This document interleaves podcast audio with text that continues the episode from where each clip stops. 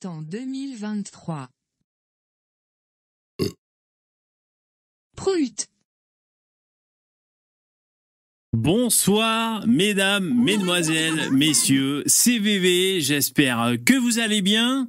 Du lundi au jeudi à partir de 23h ce soir, on a tous un truc à dire.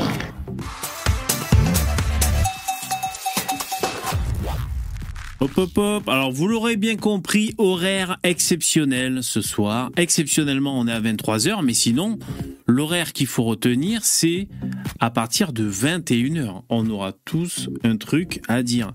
Comment allez-vous? C'est la reprise? C'est la reprise des, des vacances. Voilà, j'ai passé les vacances en famille à la, à la fistinière, hein, comme vous savez.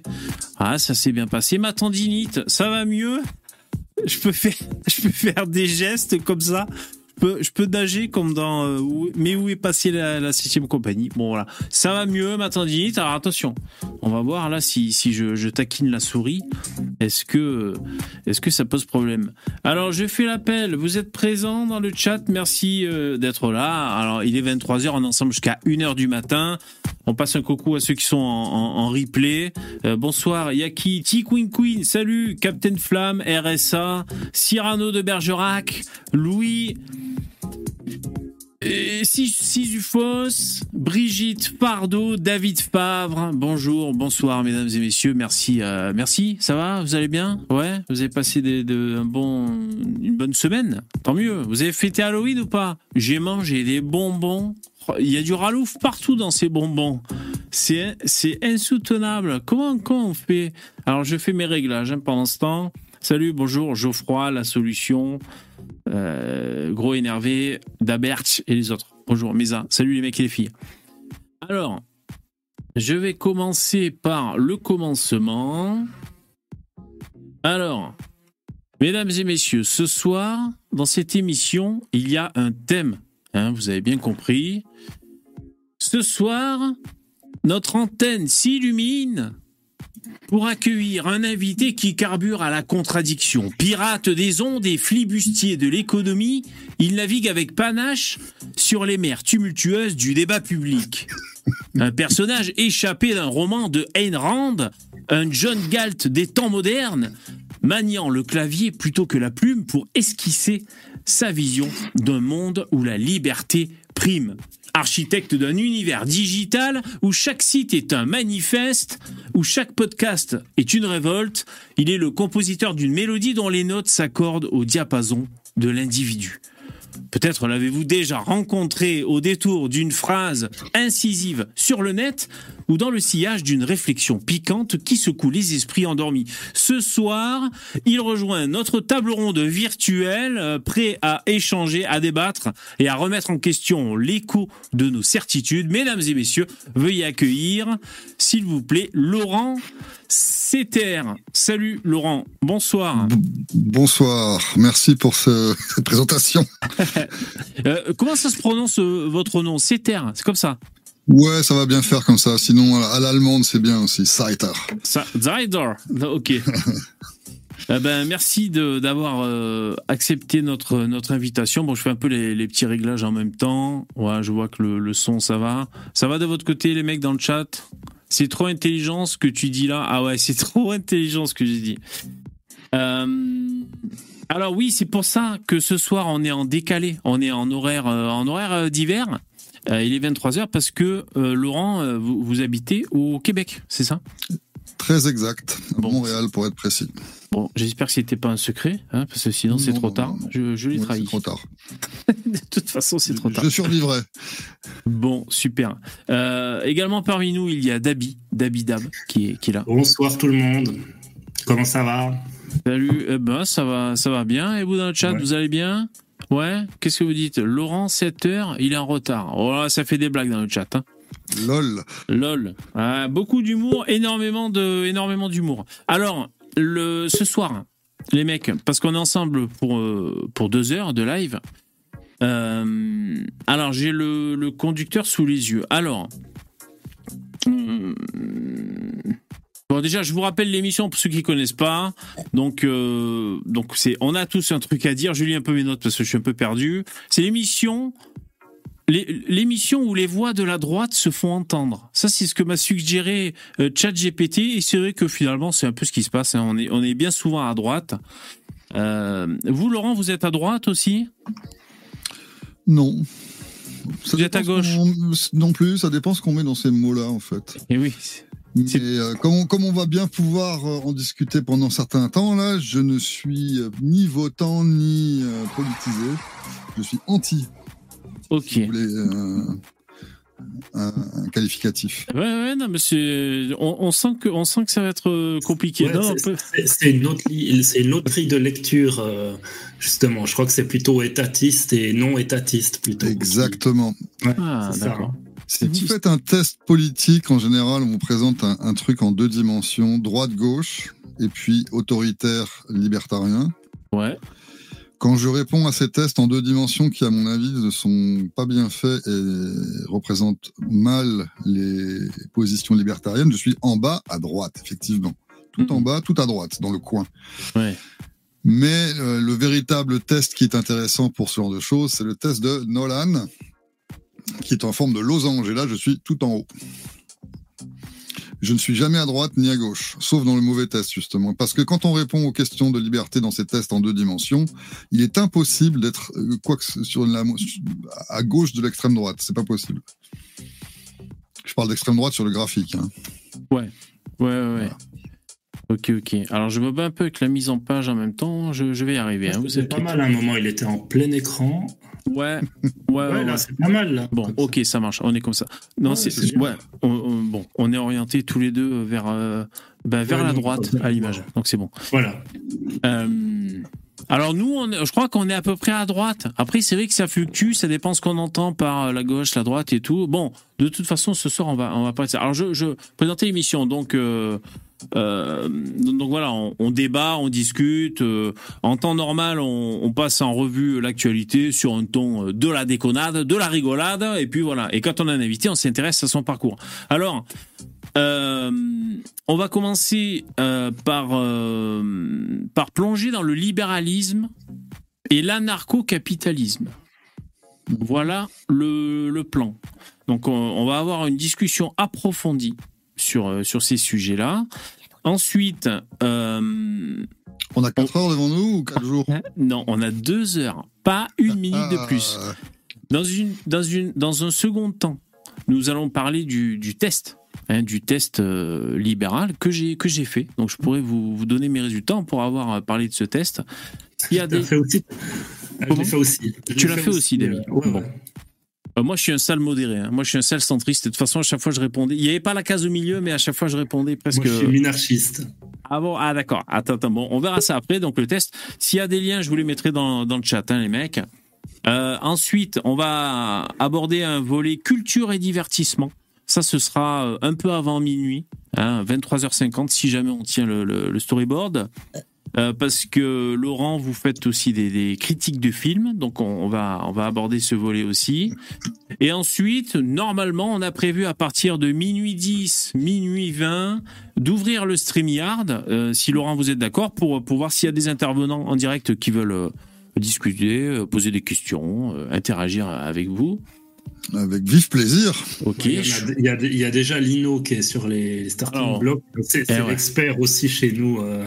Lino, Lino, il est, libéralisme. il est, il est super libéral. Alors euh, c'est vrai que je pense qu'on va prendre au moins Lino. Qu'est-ce que t'en penses, Dabi? Parce que là, le pauvre, il, euh, Ah, écoute, moi, je te, tu fais ce que tu veux. il va exploser. Je pense qu'on va prendre Lino quand on va faire un petit débriefing sur sur sur le thème de ce soir. Euh, euh, voilà, puis ensuite on, ensuite on, se quittera. Bon voilà, c'était le sommaire. Je me suis embourbé, mais c'est pas grave, on est en direct. Jingle.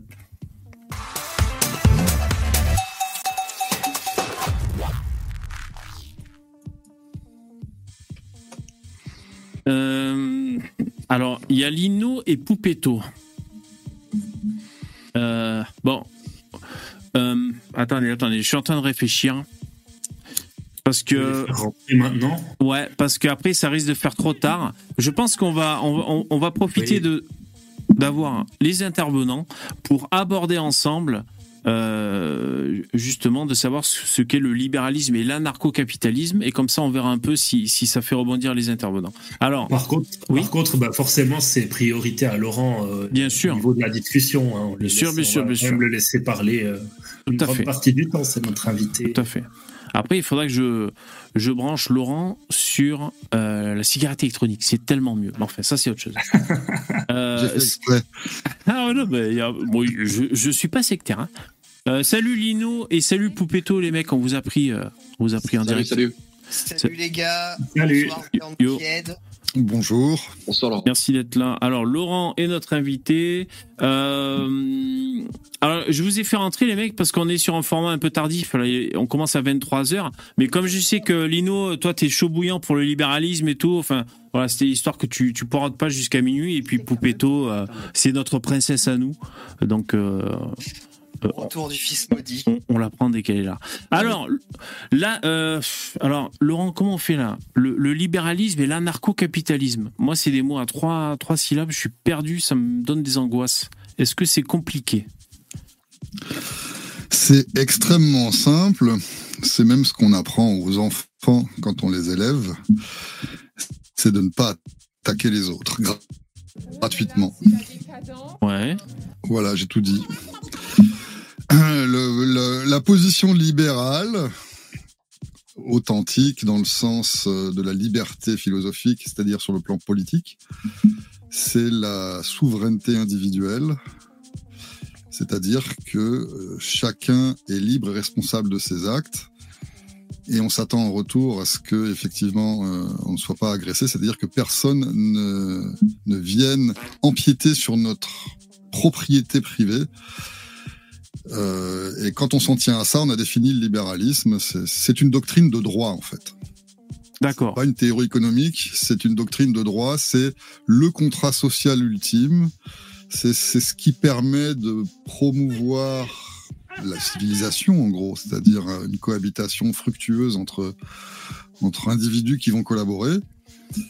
Et euh, c'est un, ça c'est une définition de la philosophique. Après, sur le plan politique, euh, c'est un rejet complet quand on parle d'anarcho-capitalisme, de tout ce qui est initiation de l'agression. L'agression étant, comme je l'ai dit il y a deux secondes, euh, l'interférence non consentie sur la propriété d'autrui, y compris son corps. Et donc, comme la politique, c'est le contraire de ça, ben, euh, l'anarcho-capitaliste rejette toute forme de politique, de droite, de gauche, du milieu, de devant, de derrière. Donc, par exemple, pour pratiquement, quand il y avait le Covid, euh, toutes ces fermetures de magasins et autres dans un monde libéral, c'est l'État dit faites gaffe les gars, euh, faites pas les cons, mais faites ce que vous voulez, laissez ouverts vos magasins, laissez inviter combien de personnes vous avez envie. Cluster à volonté. faudra pas vous plaindre. Ouais. C'est ça, en gros. Bah oui et non, parce que euh, ça aurait été mieux que ça se passe comme ça que comme ce qu'on a traversé, effectivement. Mais dans une société libre et civilisée, il n'y aurait pas d'État pour di- dicter aux gens quoi faire. Alors, il y aurait peut-être des instances qui diraient, euh, qui tireraient une sonnette d'alarme, qui dit voilà, il y a un virus qui se promène, faites gaffe, euh, effectivement, euh, essayez de pas trop vous mélanger. Mais il y aurait aucune légitimité à ce que quiconque empêche les autres de pas suivre ses conseils, par exemple. D'accord. Alors, est-ce que j'ai pas, est-ce que ce serait pas un peu utopique cette histoire? Ah, la, fameuse, ut- la fameuse utopie. Le fameux argument de l'utopie. Ouais. Non, mais je Ouais. pose la question parce que euh, vous dites euh, que personne quoi euh, rentre sur votre terrain, sur votre bien privé et tout. C'est ça? Euh, Il y a toujours un mec qui cherche à rentrer. hein, euh, donc, euh, Ah bah, c'est pour ça, c'est pour ça que ces règles existent, parce que si d'avance on savait que l'individu euh, moyen, l'être Oui. humain en général, était une créature euh, Voilà. altruiste Ouais. et, et bienfaisante, on n'aurait pas besoin de règles. ah d'accord. Ouais. Donc on sait, on sait bien justement malheureusement qu'il va y avoir des criminels euh, qui vont se promener parmi nous, et c'est afin de pouvoir dealer, euh, que- comment dire. Négocier avec ces gens-là et, c'est- et, et les prendre en charge de la façon adéquate qui respecte la justice qu'on a besoin de ces règles. Et la règle de base étant tu n'agresseras point, hein, si on veut prendre les cinq derniers des dix commandements de la Bible, Oh, ce que j'allais dire, ça fait biblique. Hein ouais. ça, euh, oui, mais enfin bon, ça c'est pas c'est pas venu non plus au hasard. Euh, c'est une tradition humaine euh, antédiluvienne qui, qui date de bien avant la Bible. Sinon, l'espèce humaine ne serait, ne serait pas devenue ce qu'elle est. On serait resté des singes. euh. Les singes, eux, ils s'entretuent, Attention, se bouffent, euh, ils s'assassinent. Pas de propos racistes, hein. attention, on est sur YouTube. Je, je parle de, oui, oui. Ah oui, de- bien sûr, de- oui, de oui. nos amis les une animaux. question. Une question euh, Oui. Oui, j'ai une question. Euh, pour vous, Laurent, en fait, euh, l'État, euh, les prérogatives de l'État se circonscrivent jusqu'à où, en fait? Pour vous, l'État, c'est juste euh, de maintenir l'ordre, la police, l'armée, et puis basta Non, c'est quoi, en fait? Jusqu'où il... Euh, non, non, pour moi, pour moi, lui, les, pour- du, de la position anarcho-capitaliste, c'est-à-dire libérale, authentique, euh, radicale, radicale à la racine, l'État, son périmètre légitime, il est nul. Il n'y en a pas. Il n'y a pas d'État. C'est-à-dire qu'il n'y a pas. C'est quoi un État? C'est une organisation qui s'auto euh, accorde le monopole de l'initiation de la violence de la de l'usage de la violence sur un territoire donné. Pas de prison. Si, mais euh, ça, on pourra en parler après de toutes les déclinaisons euh, pratiques de ce que implique cette position-là. Mm. Mais à la base, il faut bien voir que là, comme je disais en début, de, enfin en début de présentation, la politique étant euh, l'usage de la violence sur autrui sans son consentement, elle est illégitime. L'État étant l'organe de la politique, il est illégitime. Il ne peut pas exister et se targuer d'être euh, une, une organisation légitime, c'est-à-dire non criminelle. Et il y a une armée? Ça fait réfléchir. toutes les fonctions régaliennes ou non régaliennes, ce sont des demandes qui émanent de circonstances locales, historiques, économiques. Et ces demandes-là vont être satisfaites par euh, des fournisseurs de services. Historiquement, depuis euh, quelques siècles, on s'est fait servir la soupe comme quoi certaines de ces fonctions ne pouvaient être remplies que par une organisation suprémaciste euh, qui s'appelle l'État, mais c'est pas vrai. Donc, on pourrait avoir des services de sécurité, de justice, et ce genre de choses euh, fournis par le marché. Ouais, et ça d'ailleurs, ce sont les questions qui sont abordées dans, dans le questionnaire qu'on va voir après. euh, c'est vrai, il y a des questions comme ça. Lino, est-ce que tu veux, tu veux rebondir déjà? Est-ce que ça, ça t'inspire Ouais. ces- ouais. Ouais, bien sûr. Moi, le, un des trucs que m'a fait comprendre la guerre en Ukraine, par exemple, c'est que, ben, en fait, même les armées, que, ce qui semble être pourtant le, une des prérogatives de l'État, quand on voit euh, les Russes, qu'est-ce qui était les meilleurs? C'était les armées privées, c'était Wagner. Donc, ça fait même là, le rôle de l'État, il peut être vraiment relativisé très très loin d'un point de vue euh, froid et pragmatique. Euh, et donc moi, je suis de plus en plus euh, minarchiste, c'est-à-dire que mo- moi aussi, je pense que l'État, enfin, j'arrive pas à me débarrasser encore complètement euh, de l'État. Ça doit être euh, le tropisme qui, qui est dur à enlever. Et je me dis que pour la diplomatie, l'État, ça être encore pas mal quand même. Je je sais pas ce que ce qu'en pense Viande Tiède à ce niveau-là. C'est c'est quoi la diplomatie? C'est des négociations entre des États. Ouais. Donc s'il n'y a plus d'État, il n'y a plus de diplomatie, et puis c'est fini quoi. Non, mais je, dans un monde où, euh, comment dire, euh, euh, dans un monde où euh, l'anarcho-capitalisme n'aura pas triomphé de partout, il y aura encore des États qui existeront. Donc, avoir soi-même un État juste pour faire de la représentation, ça peut être déjà intéressant, non? Au contraire, ce serait pire, ce serait reculer. Parce qu'avec un, avec un, genre d'agence de représentation, elle représente qui? Moi, si je suis pas client de cette agence-là, pourquoi est-ce qu'ils iraient parler en mon nom?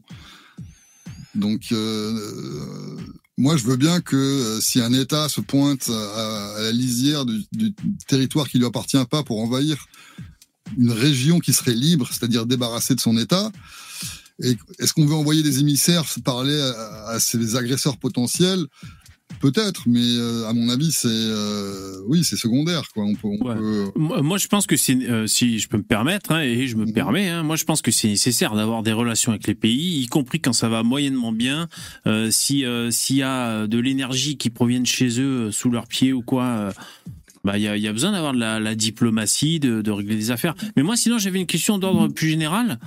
Euh, euh, donc là, on parle de libéralisme, mais euh, comment ça se fait, Laurent, que vous, euh, donc je reviens encore à cette pyramide, hein, vous, euh, vous vous classifiez en fait euh, sous forme d'une pyramide, hein, le, le, le- de savoir à Mhm. quel point on est li- libéral, et vous vous dites que vous vous situez tout en haut. Euh, comment ça se fait que vous vous situez tout en haut? Est-ce que c'est une, vo- une volonté? Est-ce que la montrer cette pyramide Ouais, ouais, je, vais la montrer. Est-ce que c'est, est-ce que c'est de la provocation un peu C'est pour faire son intéressant? Est-ce que il y a, comment dire, vous pensez que c'est vraiment une meilleure solution pour la société? Enfin, qu'est-ce qui fait que que vraiment vous vous mettez tout en haut de, de cette pyramide là Et pour- pourquoi vous avez ce combat sur le sur l'anarcho-libéralisme? Là, il y a plusieurs questions en une. Alors, premièrement, la pyramide, euh, je ne sais pas si elle est à l'écran là. Euh, je, je suis en train d'essayer, mais je vais y arriver. Hein. Ouais. En tout cas, moi, j'ai affiché ma mon, mon image donc pour les, les- la présenter. C'est- C'est c'est une euh, une construction intellectuelle élaborée par Stéphane Gère, qui est euh, un de mes chers amis avec qui on fait pas mal de vidéos sur ma chaîne euh, à propos de, tous les sujets dont on parle ce soir. Il avait publié un test dans, dans un des livres qu'il a sorti il y a quelques années qui s'appelle Libre. Et à la fin du, du, livre, qui, qui contient une centaine de textes écrits par 100 auteurs différents, donc euh, je recommande cette lecture évidemment très chaudement, il y avait ce test auquel on pouvait répondre à la main et puis obtenir un score. Moi, ce que j'ai fait, c'est que j'ai pris ce test et je l'ai simplement euh, traduit en, en site web. Et quand vous répondez aux 64 questions, je crois qu'il y a sur, euh, sur ce test-là, vous avez un, un positionnement à la fin qui vous place sur la pyramide. Moi, Voilà. si je réponds aux questions de la pyramide, je suis dans le coin tout en haut. Ouais. Moi, ce qui apparaît à l'écran là, euh, c'est le test que moi j'ai fait. J'apparais ici, donc moi je suis un pseudo-libéral. Juste en Mhm. dessous de moi, il y a les communistes. C'est ça. Mais dans, les communistes, il y a deux sous, euh, sous-classes, mais bref, oui, c'est ça. d'accord. Bon, mais c'est vrai, tu vois, Lino, tu disais on a encore des, des atavismes et tout. Mais c'est vrai que moi, par exemple, à des questions, euh, alors je vais aller chercher le. Mais, le- mais si on peut juste rester aux définitions, c'est Oui. quoi le pseudo-libéral, le démocrate, le, le minarchiste euh, C'est quoi le niveau de libéralisme de chaque étage? Brièvement. Euh, brièvement, il y a un texte, encore une fois, de Stéphane Gère qui explique tous ces termes-là. Donc, euh, éventuellement, vous pourrez vous y référer. C'est sur le, le site euh, Substack de, qui s'appelle Liberali, liberali.substack.com. Euh, je vais faire ça rapidement. Donc, au premier étage, tous des communistes, c'est les gens qui ne savent pas se départir de la notion d'État et qui, euh, dès qu'il dès qu'il y a une question un peu générale qui concerne autre chose que ce qu'ils vont manger à midi, ils vont se référer à une entité supérieure euh, politisée. Et pour faire très simple, à chaque, à chaque étage de la, pyra- de la pyramide, on enlève un peu des prérogatives de l'État, c'est-à-dire que les gens répondent effectivement que, par exemple, pour un hiérarchiste, ben, euh, on va pas donner de subventions pour des équipes de sport, par exemple. Et on va se contenter de financer par l'État le, les fonctions régaliennes de sécurité et puis de, de justice.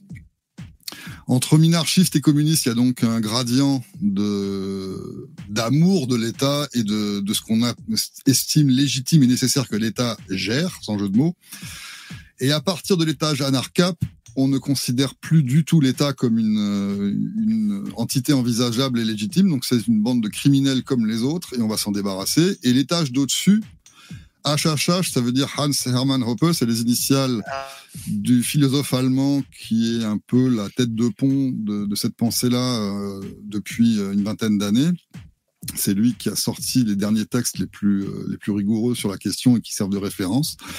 Et lui intègre également euh, tout ce qui est le côté économie autrichienne dans la philosophie libérale.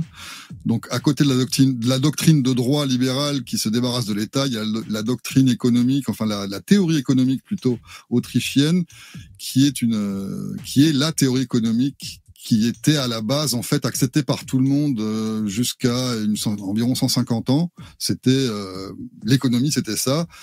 Entre temps, on s'est fait manger par les keynésiens et toutes les, les, les- les- les écoles d'économie foireuses qui ont suivi. Donc, quand on associe euh, la doctrine libérale et la théorie économique autrichienne et qu'on a compris les deux, on est tout en haut de la pyramide.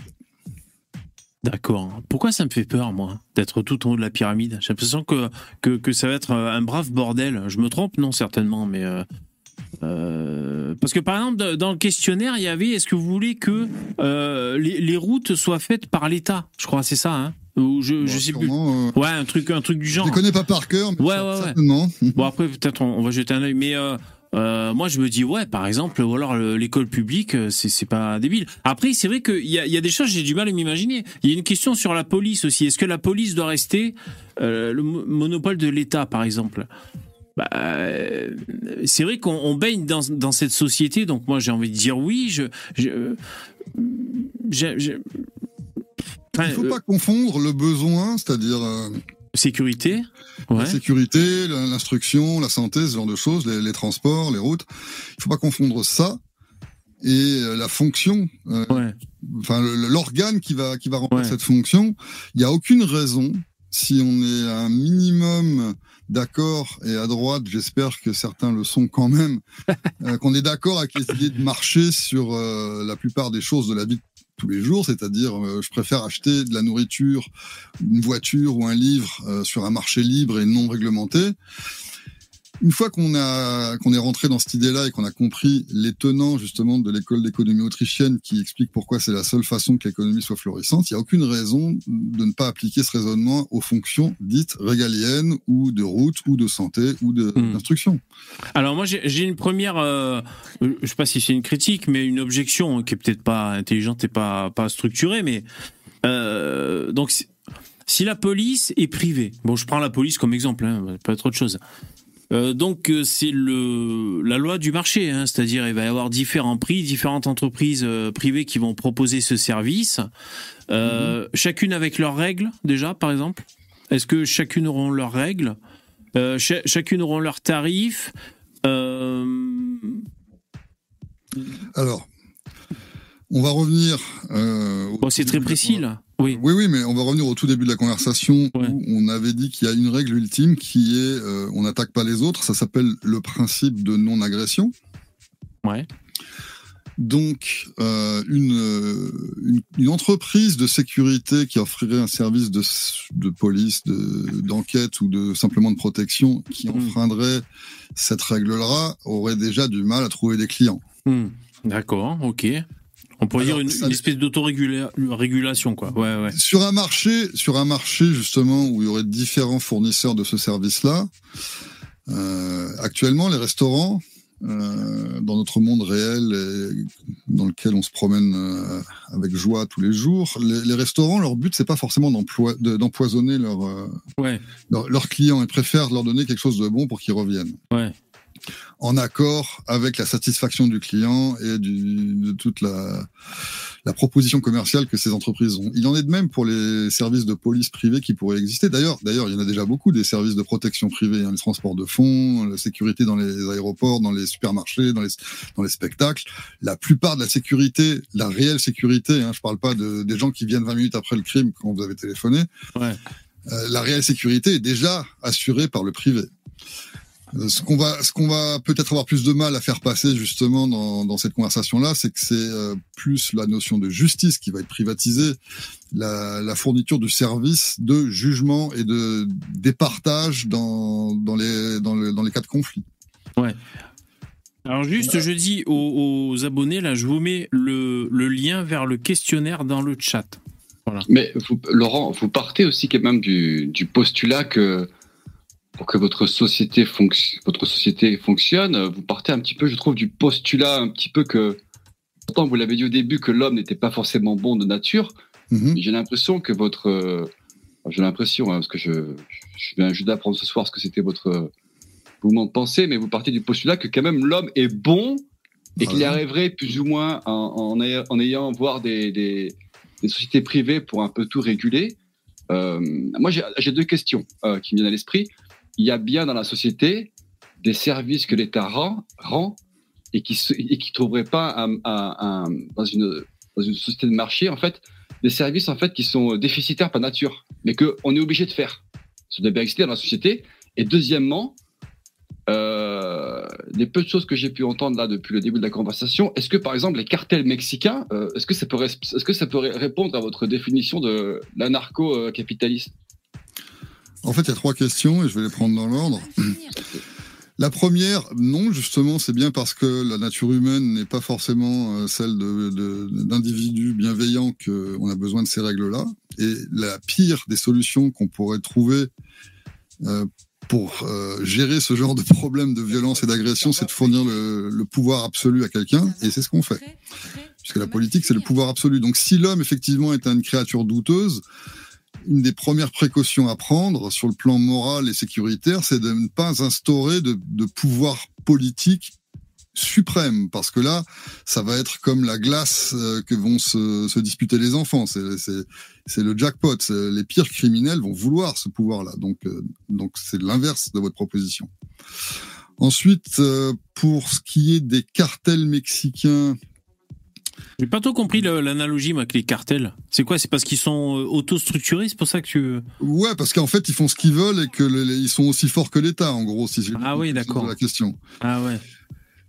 Moi, les cartels mexicains, j'ai deux choses à dire là-dessus. C'est que d'une part, sans la prohibition de la drogue, qui est leur principal commerce, pour ce que j'en sais, parce que c'est absolument pas quelque chose que je connais, euh, s'il n'y avait pas cette prohibition de la drogue, il n'y aurait pas de marché noir et de violence reliée à ça. Donc déjà, ça, c'est la faute de l'État.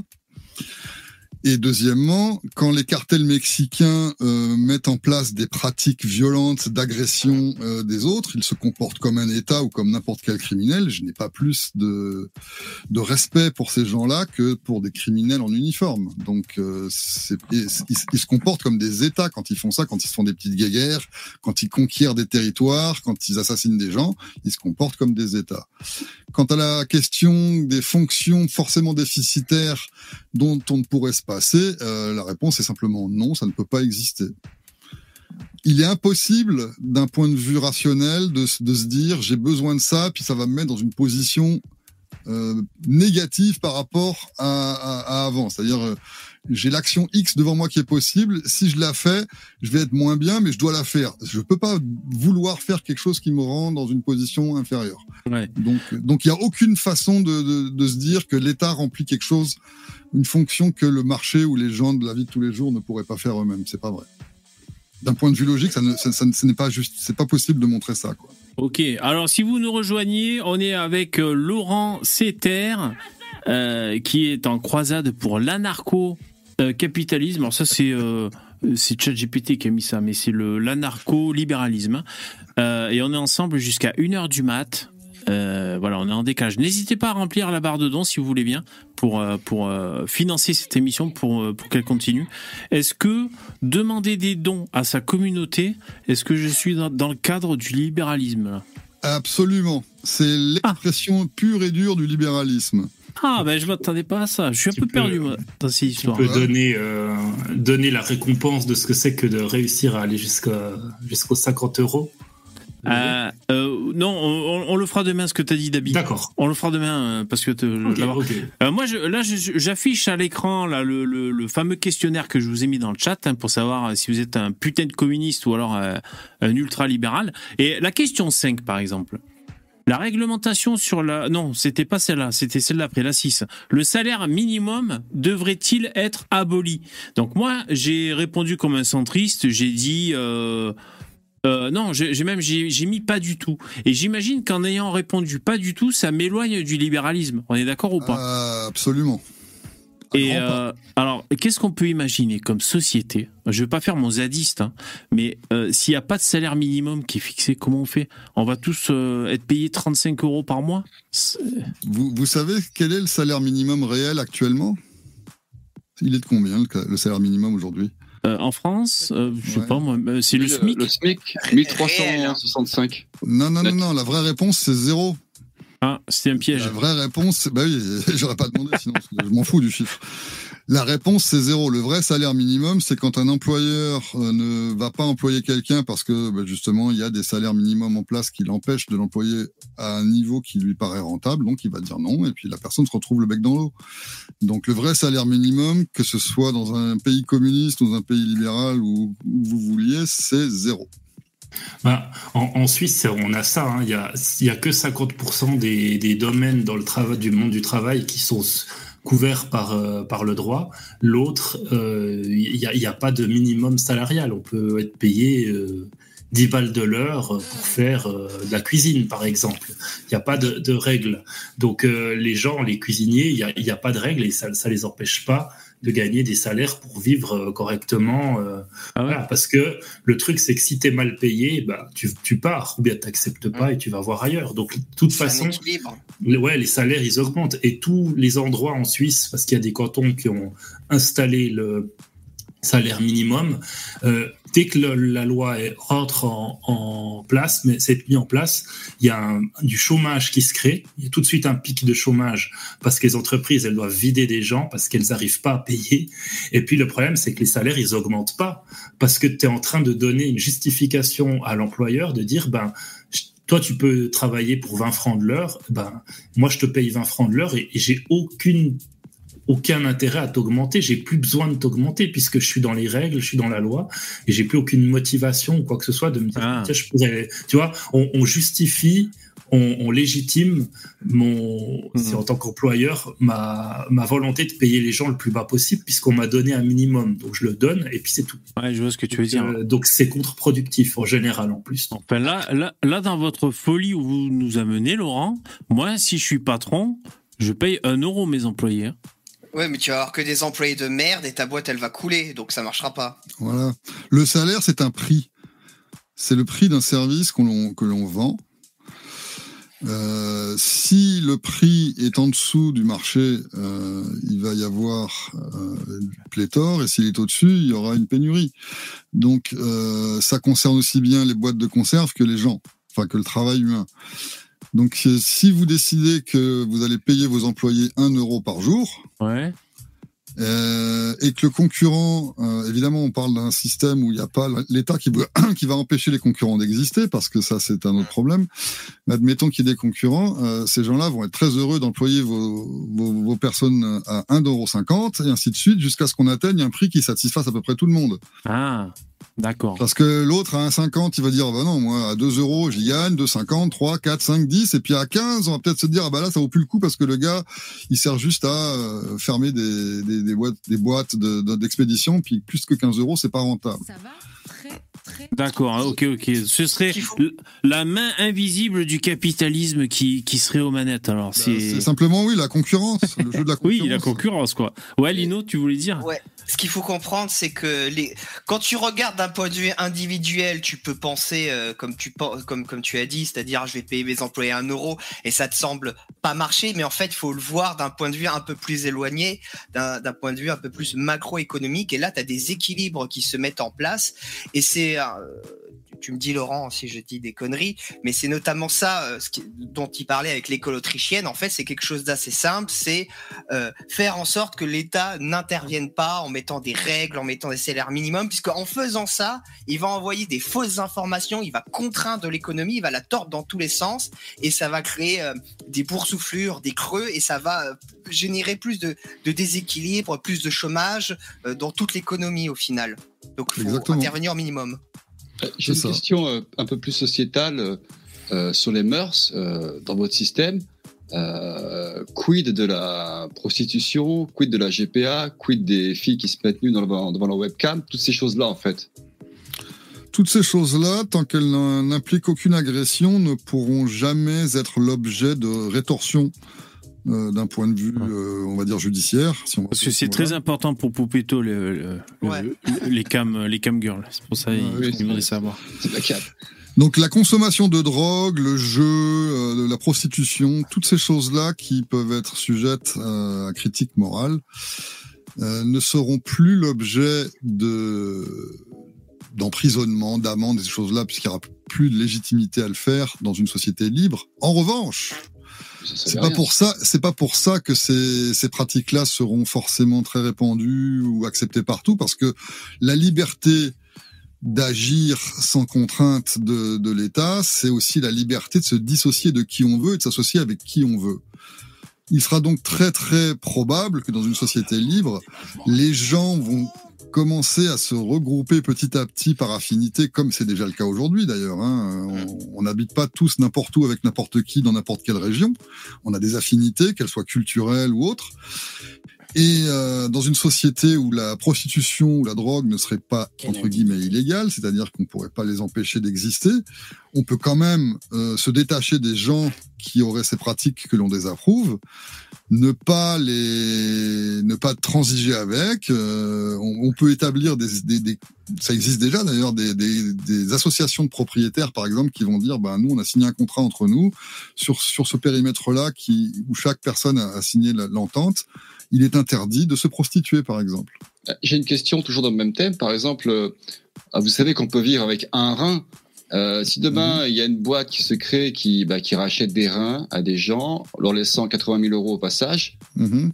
euh, puis qu'il y a des volontaires en fait, donc il n'y a pas de souci aussi quoi. Non, il n'y a aucun souci.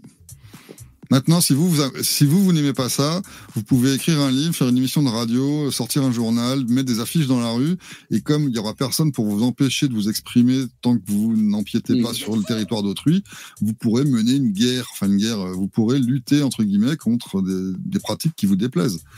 Mais vous ne pourrez pas envoyer une force armée pour les empêcher de, de pratiquer ça. C'est la seule différence. Ouais, donc en fait, ça, c'est libertarien, c'est ça? Ouais. C'est ouais, c'est c'est ça, d'accord. C'est vraiment le, la liberté au cœur de. Moi, On a, on, a une question, on a une série de vidéos qui a commencé il y a quelques semaines avec Stéphane qui s'appelle Au cœur de la liberté, justement sur ma chaîne YouTube, et qui prend tous ces concepts un par un sur une série de 30 vidéos assez courtes, de 10 à 15 minutes. Et je vous encourage, euh, la- série est à peu près, euh, on arrive au tiers cette semaine. Je vous encourage à suivre ça pour euh, avoir les, les bases de, de toutes ces notions-là. Ok, euh, juste, je veux pas me tromper. Pour ainsi dire, la chaîne, Ouais, on est bon ouais, Ok, ouais, donc ça. je vais la partager dans le chat. Ouais, moi je, je, je connais hein, déjà ta chaîne, je regarde ça depuis euh, depuis Merci. depuis un certain temps. Euh, et euh, et oui, donc j'encourage les gens aussi à regarder. Alors c'est quand même une pensée qui est euh, dans le dans le pays totalement socialiste qu'est la France, c'est des concepts qui peuvent être un peu difficiles à appréhender puisque c'est vraiment différent de ce que nous vivons au jour le jour, mais ça vaut vraiment le coup de, de, se, de se pencher dessus. Ça vous, ça vous ouvre une fenêtre sur, sur autre chose. Et euh, j'ai euh, juste euh, deux, deux, deux questions. Une très simple. C'est quoi la différence en fait fondamentale J'ai jamais trop compris entre l'anarcho-capitalisme et les libertariens. Au final, est-ce que c'est juste les libertariens, c'est la tradition américaine en fait, c'est ça? Ouais, puis je pense que il y a souvent des minarchistes et de ce genre de, de personnes qui se, de- qui se qualifient de libertariens. Donc le terme libertarien est un peu plus vague. Anarcho-capitaliste, c'est très précis. Anarcho, comme anarchiste de gauche, mais sauf que là, c'est anarchiste pour de vrai, c'est-à-dire sans aucune autorité politique, et capitaliste parce que pour l'école autrichienne, là, c'est encore une fois la seule façon d'exister de manière, économique, c'est le capitalisme. Et, euh, et du coup, juste euh, là, je vais euh, essayer de. Je vais en- enfoncer ce qui me semble être l'angle le plus difficile vis-à-vis de l'anarcho-capitalisme. C'est. je connais déjà plus ou moins la réponse, mais c'est vis-à-vis de l'immigration. Du coup. Parce que dans un monde totalement euh, anarcho-capitaliste, donc n'importe qui est censé pouvoir un peu euh, vivre n'importe où. Donc du coup, comment on fait pour euh, conserver un comment dire un peuple ethniquement homogène s'il a envie de rester homogène, sachant que par exemple il peut être plus riche que toute la masse des des peuples autour, tu vois. Par exemple en Israël, tu vois. Comment tu fais dans, dans, dans un contexte comme ça? Bah, comment vous faites pour partir en vacances? Bah, Je prends un billet d'avion, Mhm, Et vous allez où? Je sais pas en Italie. Ouais, mais vous allez pas n'importe où. Vous avez réservé une chambre d'hôtel, on vous attend, on vous accueille, on vous a invité. Vous l'avez fait en, en plein euh, en plein échange de consentement avec les personnes qui vous ont vendu le billet d'avion, la chambre d'hôtel, euh, le, le tour de, de la ville. Les restaurants, c'est pareil. Vous n'allez pas vous servir directement dans le frigo des gens. Vous allez au restaurant s'il y a de la place, si on vous accueille, etc. Mm. La question de l'immigration dans un monde libre et anarcho-capitaliste ne se pose pas. Parce que, contrairement d'ailleurs à la publicité qui m'avait un petit peu amusé quand je l'ai vu ce matin pour cette émission où on présentait euh, le, le thème, le, le nom c'était la liberté sans frontières, je crois. Ouais. C'était sur la- sur, Ouais. sur l'image. Ça m'a fait sourire parce que c'est le contraire en fait.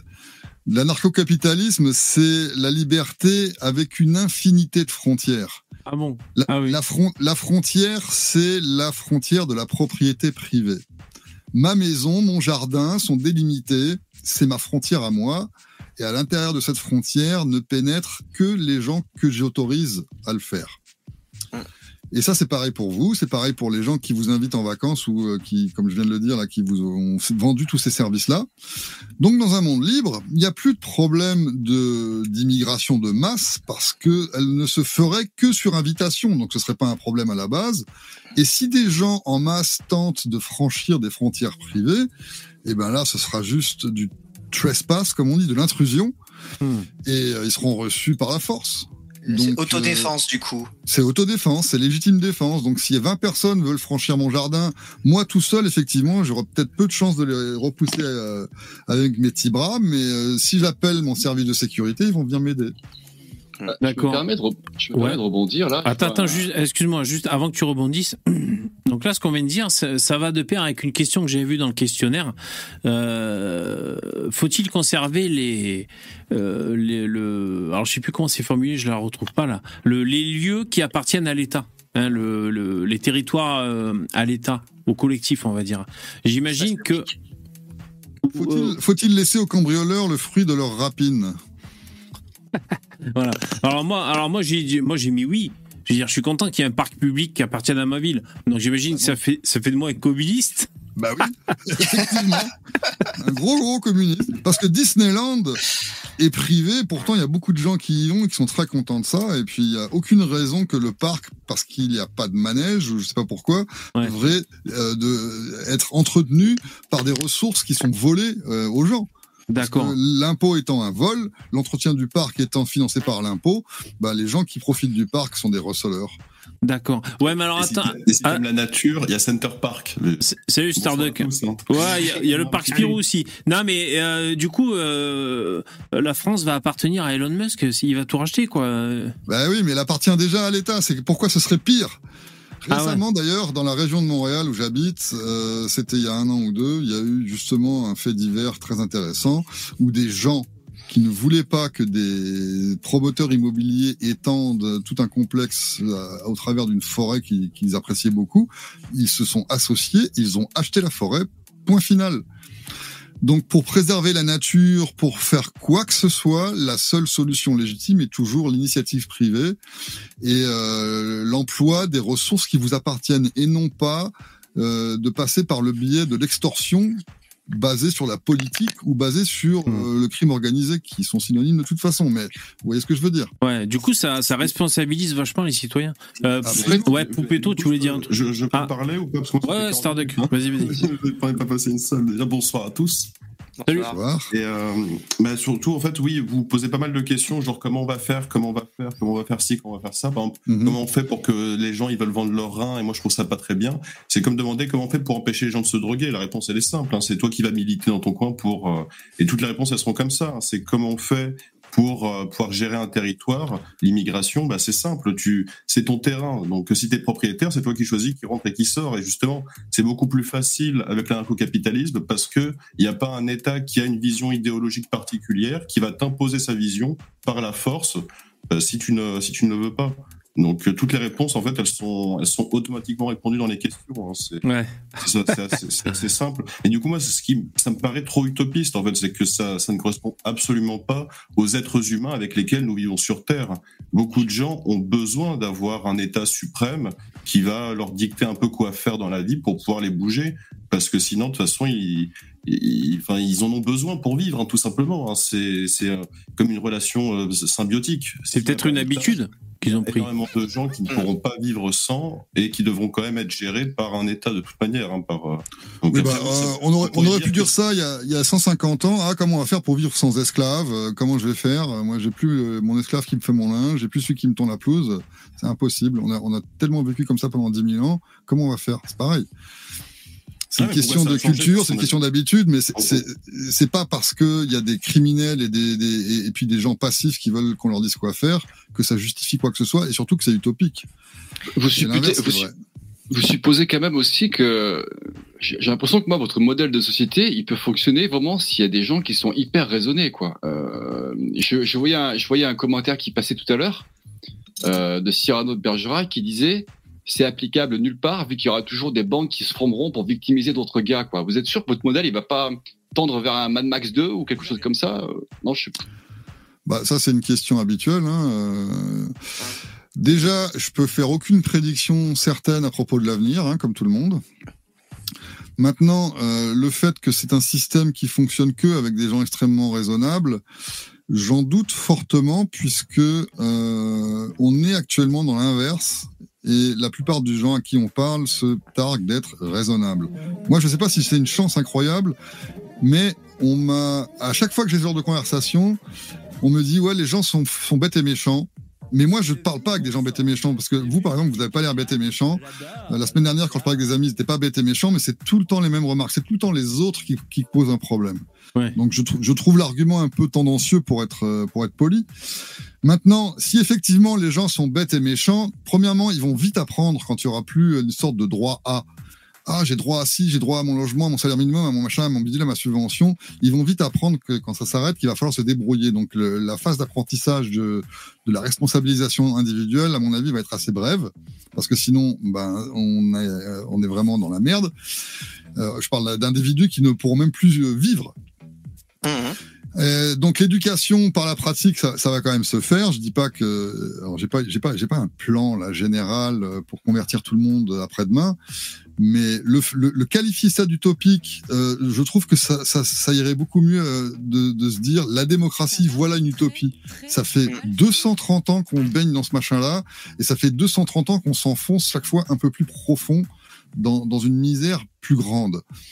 Euh, maintenant, le scénario Mad Max, euh, qu'est-ce que vous voulez faire de pire que des bombardements d'enfants dans certaines régions ou des bombardements euh, dans d'autres régions ou d'autres bombardements encore ailleurs? Ça fait 200 ans de démocratie qu'on est pilonné par les guerres, par les massacres et par les charniers. Ouf, plus au que 20e 200 ans. siècle, au 20e siècle tout seul, au 20e siècle tout seul, il y a eu 262 millions de personnes assassinées par leurs États.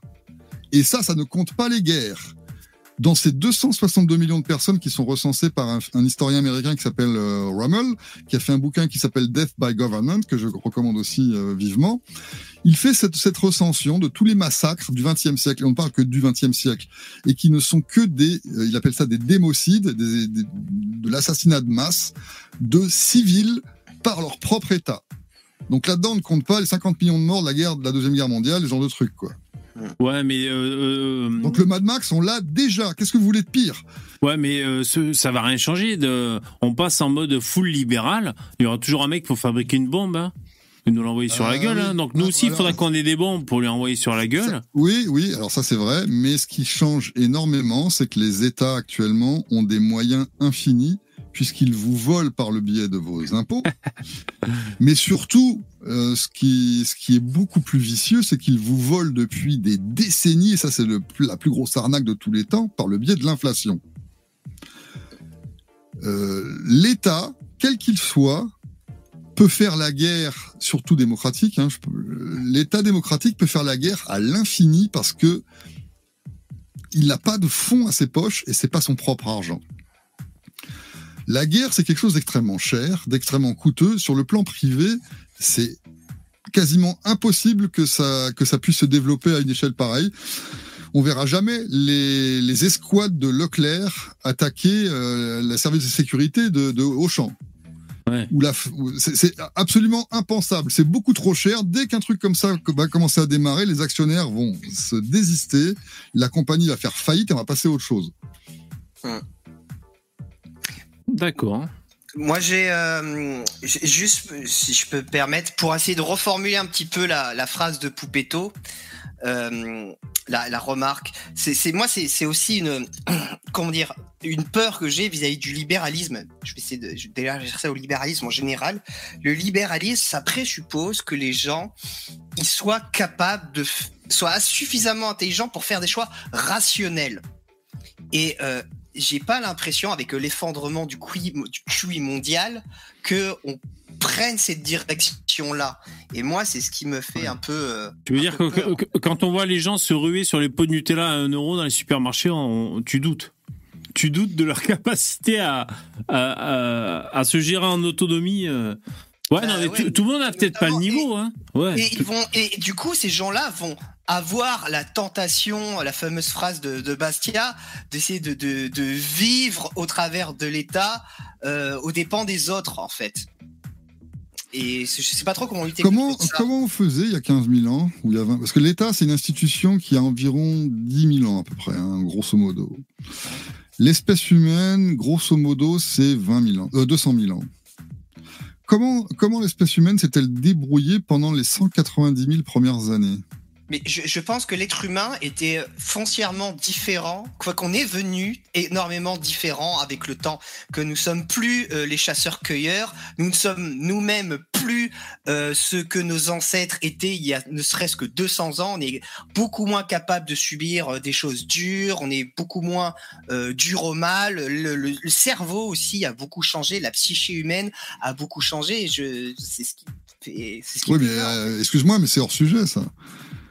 C'est hors sujet. La- non, la la- on- non, t'es parti de la rationalité. Mhm. Hein, C'était ça le début de ton intervention. La rationalité, c'est euh, c'est quelque chose que chacun possède et peut développer, à plus ou moins grande envergure, bon d'accord. N'empêche que ça se résume à atteindre des buts en employant des moyens qui correspondent à ce but, grosso modo. C'est l'action humaine, ça. Euh, tout le monde fait ça. Alors certains le font à plus grande échéance que d'autres. Moi, par exemple, tout à l'heure, j'ai allumé une cigarette. Euh, ça va peut-être raccourci ma vie, mais euh, j'ai fait un calcul entre euh, une espérance de vie et puis un plaisir immédiat. Bon, ça me regarde, c'est- personnel. C'est la nicotine.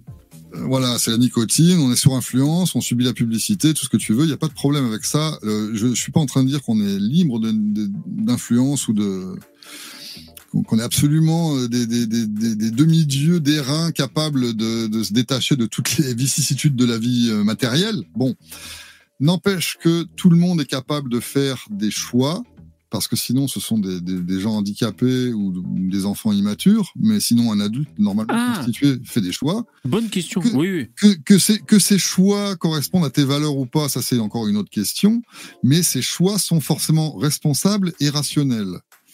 À partir du moment où les circonstances changent, parce qu'on a parlé du pot de Nutella à 1 euro, le, pot de Nutella à 1 euro ou la consommation de masse, etc., qu'on peut éventuellement, alors on en revient encore, les autres sont bêtes et méchants, mais pas moi, mais passons.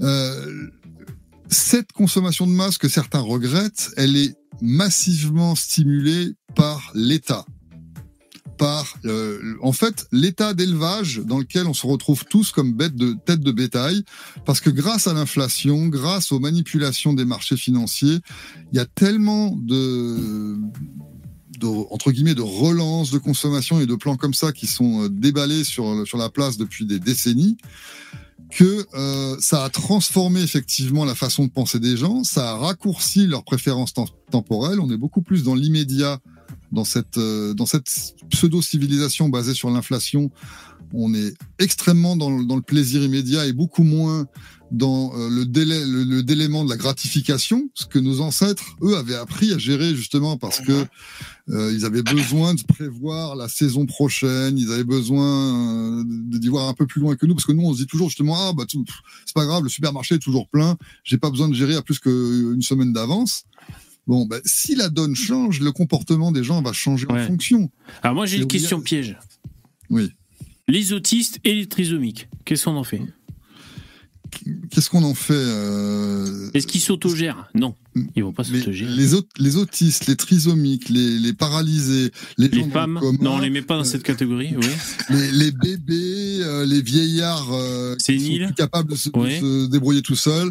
Tout ça, Ça dégage. Euh, non, ça dégage pas. Au Ah bon. contraire, on va s'en, on va s'en occuper puis de façon humaine, euh, en fonction de, de- des circonstances de chacun. On va avoir des tuteurs comme avant. Euh, quelqu'un qui qui, qui est pas libre de, enfin, qui est pas capable de se débrouiller tout seul, va, va trouver un tuteur ou une, un organisme de charité, je sais pas. Mais c'est pas parce que l'État fournit ce genre de truc en ce moment très très mal d'ailleurs Hmm. que euh, il est le seul à pouvoir le faire. Au contraire. Pour moi, c'était une question piège parce que j'ai l'impression que c'est un peu des aspects collectivistes. euh, euh, on a l'impression que c'est un peu. le- Ben, on n'a pas besoin de l'État pour faire des enfants. On ne devrait pas non plus en avoir besoin pour s'occuper des vieux et des malades. D'accord. Et les pauvres, le, le- les, les nécessiteux, le- le- les mendiants, tout ça? Mais euh, les nécessiteux, les mendiants pourront continuer à nécessiter et à mendier. Ouais. Il y aura d'autres organismes de charité que ceux qu'on a maintenant, qui sont d'ailleurs euh, déjà Ouais. très nombreux. Euh, les, les restos du cœur, c'est privé d'ailleurs. hein. C'est pas. Ben voilà, c'est ouais. un bon exemple où Emmaüs, ce genre de trucs, ça Mm. existe depuis bien longtemps, justement parce que l'État n'est même pas capable de remplir les fonctions qu'il prétend euh, remplir pour le bien de tous.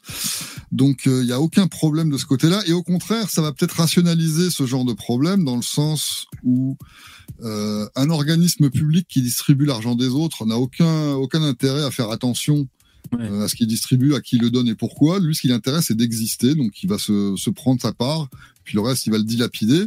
Tandis que, euh, bah, justement, les restos du cœur ou quoi, ils, ils ont quand même des critères.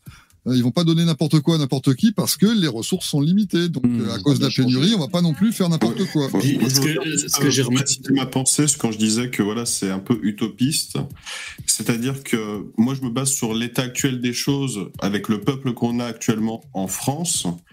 Une écrasante majorité des gens veulent un État, même si, même si c'est, même si on peut leur donner un milliard de raisons pour leur dire que c'est moins pertinent que d'être anarcho-capitaliste, il y aura toujours cette part d'irrationalité des gens qui voudront bah, avoir cet état-là, qui, se, qui le chériront, un peu comme une religion hein, finalement. hein. Ah oui, absolument. que- je suis d'accord Ah, avec ça. Hein. c'est- C'est-à-dire que pour eux, ça, ça va être de l'ordre de la croyance, l'État est performant, même si c'est pas le cas. Et de Mm. toute manière, on le voit bien, c'est des gens qui vont élire le président actuel, qui ensuite demain sortent dans la rue pour manifester contre lui. Moi, j'ai pas voté pour Macron, je vais pas sortir pour manifester contre lui. hein. J'ai fait, j'ai fait mon choix, donc euh, je suis pas.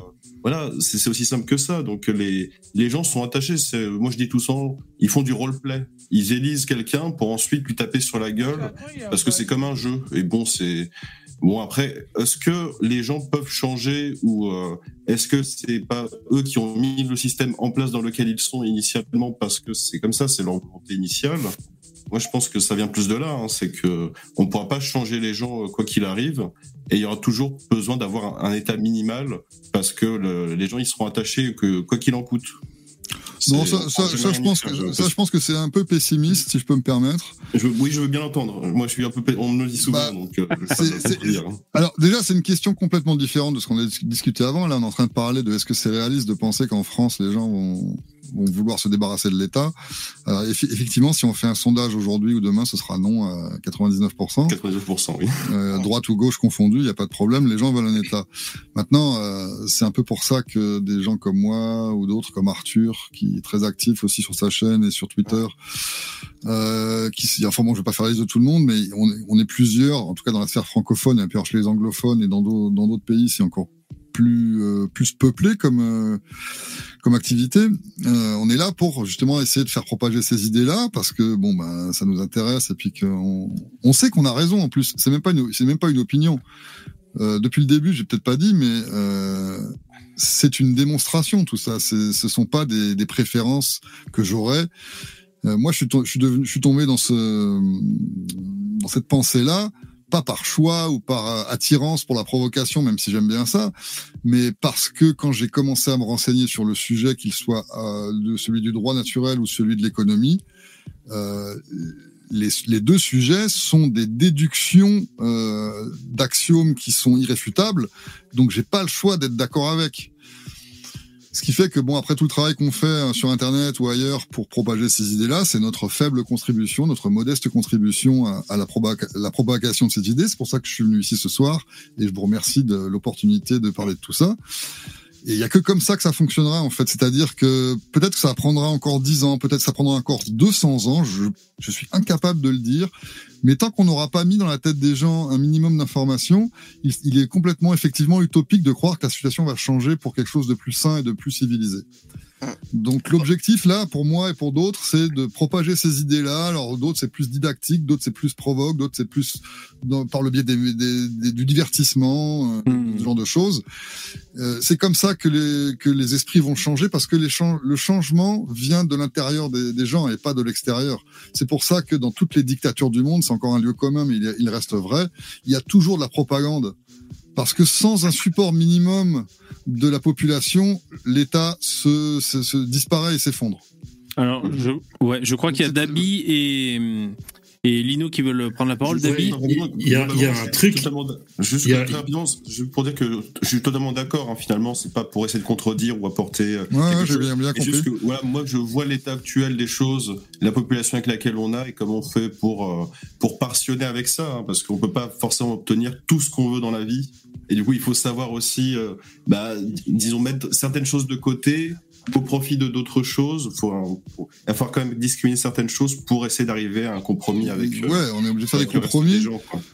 Il n'empêche que euh, la- le meilleur moyen d'arriver à satis- avoir satisfaction un minimum, c'est de- de- d'en parler. C'est bah, que- de convaincre. Et justement, bah, Ouais. juste, Attends, attends. juste Ouais. un compliment, c'est que vous représentez très très bien euh, l'anarcho-capitalisme, parce que j'ai eu l'occasion de parler avec des gens qui défendaient l'anarcho-capitalisme, mais ils avaient clairement pas les facultés mentales de pouvoir expliquer quoi que ce soit. Donc, malheureusement, ça m'avait toujours laissé un peu une mauvaise image euh, de Mm. personnes un peu demeurées. Et bah, là, je suis content de finalement avoir quelqu'un qui est Ah, je suis pas un demeuré, c'est ça qui n'est- pas du tout et qui est très Ouais. sain d'esprit et voilà, avec lesquels on peut parler. Euh. Ah, c'est un, compliment. Comparé à des demeurés, Laurent, euh, vous êtes mieux que les demeurés. Pas trop mal. Euh, alors, je, je- je suis content, hein. Je suis content d'être venu. Dabi, En fait, ce qui, est, ce qui est difficile, je pense, c'est que quand on a vécu, c'est ce qu'on disait avec Laurent avant le début de l'émission, c'est quand on a vécu toute sa vie avec l'État, on a l'impression que l'État nous protège, en fait. Et puis que c'est ce que pensent les gens souvent à gauche, c'est-à-dire que plus il y a d'État, plus quelque part on est protégé. Il nous protège, il nous, il nous permet de pas finir à la rue si on n'a plus de boulot, euh, tu vois. Et en fait, plus l'État grossit, puis plus en fait tes taxes, tes impôts grossissent. Et en fait, ce qui est drôle avec les gens de gauche, c'est qu'ils se plaignent toute l'année qu'il y a de plus en plus de gens pauvres dans la société. Et en fait, qu'est-ce qu'ils te demandent? Ils te demandent de payer plus d'impôts pour, euh, pour que l'État aide les gens pauvres. Alors qu'en fait, bêtement, il suffit de réduire les impôts, puis les gens sont moins pauvres. Il n'y a même pas besoin de... Tu vois, ils critiquent les patrons qui euh, augmentent jamais les salaires, même avec l'inflation, parce que c'est des salauds de patrons, alors qu'en fait, il suffirait juste de, baisser l'État et tout le monde aurait plus moins d'impôts et donc plus de, de, de salaires à disposition.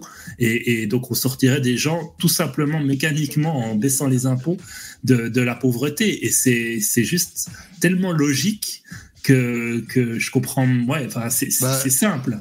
T'as l'exemple récent je- en France où euh, ils ont envoyé des chèques de subventions pour que les gens puissent faire le plein d'essence au lieu d'enlever les taxes sur l'essence. Ouais, ça, ça m'a rendu dingue. C'est quand même fou, quoi. Ouais, ouais. Euh, là, là, euh, qu'est-ce que tu veux faire contre ça? C'est- parce que tout, tout- parce que tout le monde n'avait pas droit au chèque. Oui, non, mais j'ai compris. Mais euh, Non, mais C'est là que tu vois que des l'État, en fait, c'est que l'État, il protège son précaré. Il ça. ne veut rien laisser. Il laisse zéro millimètre de. Il, il- il ne lâche rien, l'État. C'est vraiment une hyène, c'est incroyable. c'est une organisation et comme toutes les organisations, son but c'est de- d'exister, de, prospérer, de grossir. Il n'y a aucune euh, comment dire exception à ce phénomène. Ouais, c'est- comme les associations. Côté une association euh, qui se bat, par exemple, je sais pas, contre une maladie, et puis qu'au début, il y a beaucoup de cette maladie, ben, ton association, elle grossit forcément parce qu'il y a plein de gens qui sont concernés, qui te donnent des dons. Mais sitôt qu'elle diminue, ton association, elle diminue aussi. Et si la maladie disparaît, eh bien, ton association disparaît. Donc, ton but à toi, c'est de continuer. Donc, quelque part, ce qui est fou, c'est que si la maladie est, est en quantité énorme, tu es, quand même content, mais tu fais quelque chose de positif. Mais quand la maladie n'existe plus, bah, tu meurs. Donc, tu dois essayer de la faire vivre. Donc, en fait, tu, ton, ton but, c'est pas d'aider les gens, c'est de survivre. C'est vrai, c'est exactement euh, ce, ce système-là. Et, et d'ailleurs, je voulais aussi rebondir sur les services de l'État. Les services de l'État, c'est de la merde, en fait, par rapport au privé. À chaque fois, Ah oui. quand on regarde l'hôpital, un hôpital privé puis un hôpital public, mais c'est catastrophique. Quand on regarde la police, Moi, j'allais te Mais dire la poste. Moi, moi, mon exemple sacré, c'est la poste. alors Quand- la quand- poste, je quand connais je- pas, mais peut-être que c'est aussi le cas. Ah ben, quand je compare Amazon, la livraison d'un colis et la poste, alors il y a certains qui vous allez dire, la poste livre certains colis d'Amazon. Enfin, euh, euh, comment il s'appelle? Bezos, il inonde le monde de colis et la poste ils sont là, Ah, c'est pas oublié le colis et tout. Enfin, c'est- la chienlit, ça met une semaine, tu sais. Ou le mieux, c'est Salto, tu sais, la plateforme de streaming de France Télé. Tu compares ça à. Voilà, exactement. mais tellement quoi. Ben ouais, Ça, mais oui. Mais ça, comment ça se fait? C'est le, le budget, non? Comment ça se fait? C'est euh, pourquoi c'est pourquoi c'est comme ça les mecs? Pourquoi c'est. Est-ce qu'il y a de la déperdition? C'est Ah ouais. Parce qu'ils n'ont pas, ils n'ont administrative. aucun intérêt à rendre le service pour lequel vous croyez qu'ils existent. Mm.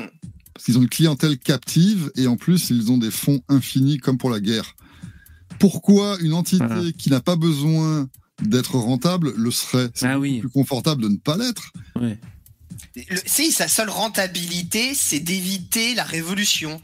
C'est éviter que ça pète et donc il donne un Ouais. minimum pour pas que ça. Non, mais je voulais juste parler, par exemple, de la comparaison entre un truc d'État Oui. comme la Poste et puis la, la Mm. livraison Amazon. Dans un cas, on a quelqu'un qui dépend de la satisfaction de ses clients pour continuer à, à faire des, des profits ou même juste pour exister. Dans l'autre, si on travaille une heure de moins, de toute façon, on sera payé pareil. Ouais. Mais je, je- Je vais si vous raconter peux- une anecdote. Je vais vous raconter une anecdote, si vous permettez. Je suis assez vieux pour avoir mis les pieds à Berlin-Est. Ah ouais, super intéressant. Juste avant, juste avant la chute du mur. Et donc, je me pointe euh, euh, avec les personnes avec qui j'étais dans un grand restaurant qui était complètement vide et qui avait l'air très très bon parce qu'il était très très chic. Il était très très grand avec des hauts plafonds, des lustres, enfin une vraie scène de film. Et on est accueilli par euh, deux maîtres d'hôtel en livrée qui nous demandent si on a réservé. On répond, ben non, on est touriste, on passe devant, on voulait voir s'il y avait de la place. Ils disent ah désolé, c'est complet. Alors que c'était vide. Ouais. C'était vide, mais à Berlin-Est, système socialiste, euh, tous les commerces appartiennent à l'État, tous les employés sont payés par l'État, leur salaire, c'est un salaire de fonctionnaire, et il n'est pas du tout dépendant du chiffre d'affaires de, de l'organisation. Donc, euh, en l'occurrence, le restaurant, s'il y a zéro client ou s'il y en a 200 par, Ouais. par jour, il- le- les gens sont payés de la même manière. Moi, si j'ai le choix entre glander 8 heures, glander 4 heures, ou euh, glander 0 minutes et faire un travail très pénible, je pense que je vais prendre une des autres options. Peut-être Ouais. pendant une heure, j'ai travaillé quand même pour me distraire un peu parce que que glander, c'est fatigant à un moment donné. Mais vous voyez, la, la tendance, quand on, a, quand on ne dépend pas de la satisfaction de la clientèle, la tendance est obligatoirement vers la dégradation du service. Il n'y a pas de miracle à ça, c'est obligatoire. Et ça, justement, c'est la nature humaine. Ouais, ça se tient. C'est même la nature animale. N'importe quel organisme vivant va faire ça. le moindre même le une fleur, de moindre une effort. fleur, Même une une punaise de fleur, lit. une fleur, voilà, va, va pomper l'eau la plus proche de sa racine. Elle va pas essayer d'aller euh, étendre ses racines à l'autre bout du jardin. Et ouais. Donc, si on a des ressources gratuites, infinies et euh, dont la- l'approvisionnement est garanti, il n'y a aucun, aucune raison de faire le moindre effort. Donc, l'État va forcément toujours donner un service tout pourri. Allez, c'est maintenant. C'est pour ça que les fonctionnaires, ils traînent la patte. Voilà, popo, jingle. C'était le jingle. On est ensemble jusqu'à 1h du matin. Lino, tu veux dire un truc ouais, euh, juste pour répondre, pour rebondir sur un truc et poser une question rapidement. Euh, ouais, Laurent, tu disais, euh, oui, que t'es là pour euh, prêcher la bonne parole entre guillemets, enfin plutôt révéler euh, des choses existantes, des axiomes qui existent de, euh, de toute éternité, comme le droit naturel, ce genre de choses. Mais je Mhm. tiens quand même à, à souligner ta pugnacité parce que la France, c'est certainement, je pense, l'endroit au monde où l'étatisme est le plus fort et le plus implanté pour tout un tas de raisons, parce que euh, la France c'est un des plus vieux États au monde. Il y a peut-être juste la Chine qui est plus vieux, et euh, donc euh, voilà, c'est vraiment très très compliqué. Tu sens que les gens ici sont vraiment drogués Ouais, au, ouais. au socialisme, à l'étatisme, et c'est c'est- c'est- je pense que c'est même consubstantiel au peuple français maintenant. C'est trop tard, on a trop été domestiqué par ça. Je pense qu'on est un peu irrécupérable. C'est pour ça que je pense que le minarchisme, c'est le moindre mal pour les Français. Si, c'est comme, Et, un- euh, c'est comme un animal sauvage euh, qui est né dans un zoo et tout. On lui a toujours donné le biberon et tu le, tu le balances dans la forêt, il panique, quoi. Il... Et tu sais, genre. Là, sur le truc des services publics, euh, j'en parlais justement, bah, c'était autour des, des Vélib dans Paris. J'en ai discuté avec quelqu'un à une fête euh, le week-end dernier. Et euh, lui, il disait, ouais, le, le service, il est pourri, mais je continue de, de payer mon abonnement euh, Vélib parce que c'est moins cher que les trucs privés. Et quand je lui ai dit, mais en fait, c'est pas moins cher parce que tu payes des impôts pour financer le truc, et ensuite tu payes le service, tu payes deux fois un service pour, euh, que pour finir, ça lui revient plus cher. Mais en fait, il disait, bah non, c'est moi concrètement, là, je vois le chiffre à la fin, c'est moins cher, donc c'est le moins cher. Point. il va pas se poser plus de questions. C'est comme il le voit pas. Bah, de toute manière, le, Hmm. il, il voudra, il voudra bien payer, il voudra bien que déjà les autres payent des impôts à sa place, Ouais. parce que forcément, si t'es en profession libérale ou si t'es euh, fonctionnaire ou salarié, c'est pas du tout la même chose.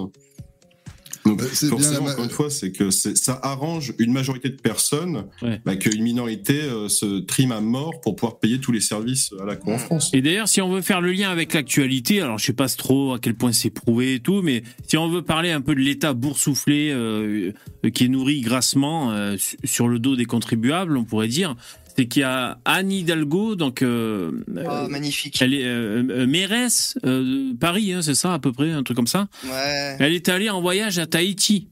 Et donc, on sait combien ça a coûté et tout. Euh, 60 000 balles, hein, je crois, de mémoire. hein, le... Et elle, elle a même pas visité les installations. Elle y était soi-disant allée pour visiter les installations de surf. Elle n'a même pas visité les installations. On a, Laurent, la, Laurent. on a la note, on a la note, on est bien content d'y tomber sur le coin de la gueule. On est jaloux, c'est que nous aussi on voudrait aller à Tahiti.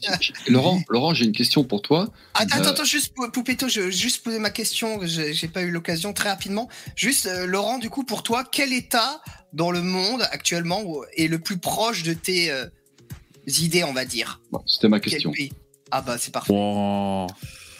Les grands esprits seront. Ça doit se retrouver vers l'est de la France. Attends, environ. et je, Ouais, ouais, rajoute un petit corollaire. Je rajoute un petit corollaire à ta question, Lino.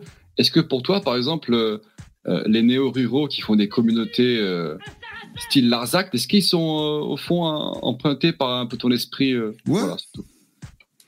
Bah, tous- tous les gens qui veulent faire sécession de l'État central, qu'il soit français ou ailleurs, d'ailleurs, euh, je n'habite plus en France, donc je suis bien content qu'on ait fait cette remarque tout à l'heure. Euh, et je vous encourage à faire la même chose.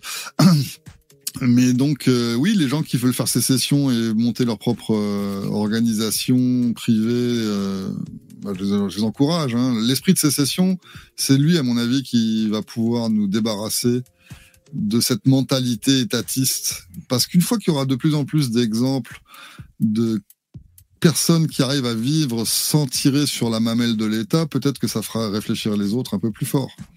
Et pour répondre à la question de quel est l'État qui représente le plus ce vers quoi on aimerait tendre, il y a évidemment le Liechtenstein, qui est un peu l'archétype de ce genre de, de conversation, puisque cet État-là, justement, reconnaît la sécession. Je ne sais pas vraiment dans quel détail, mais euh, dans leur constitution, une commune peut faire sécession. Donc, je trouve ça, je trouve ça très bien. En plus du fait que au Liechtenstein, il y a vraiment un minimum de de services sociaux et ce genre de choses, en tout cas réduit par rapport à, à- aux grands pays euh, qui, qui, qui sont ses voisins.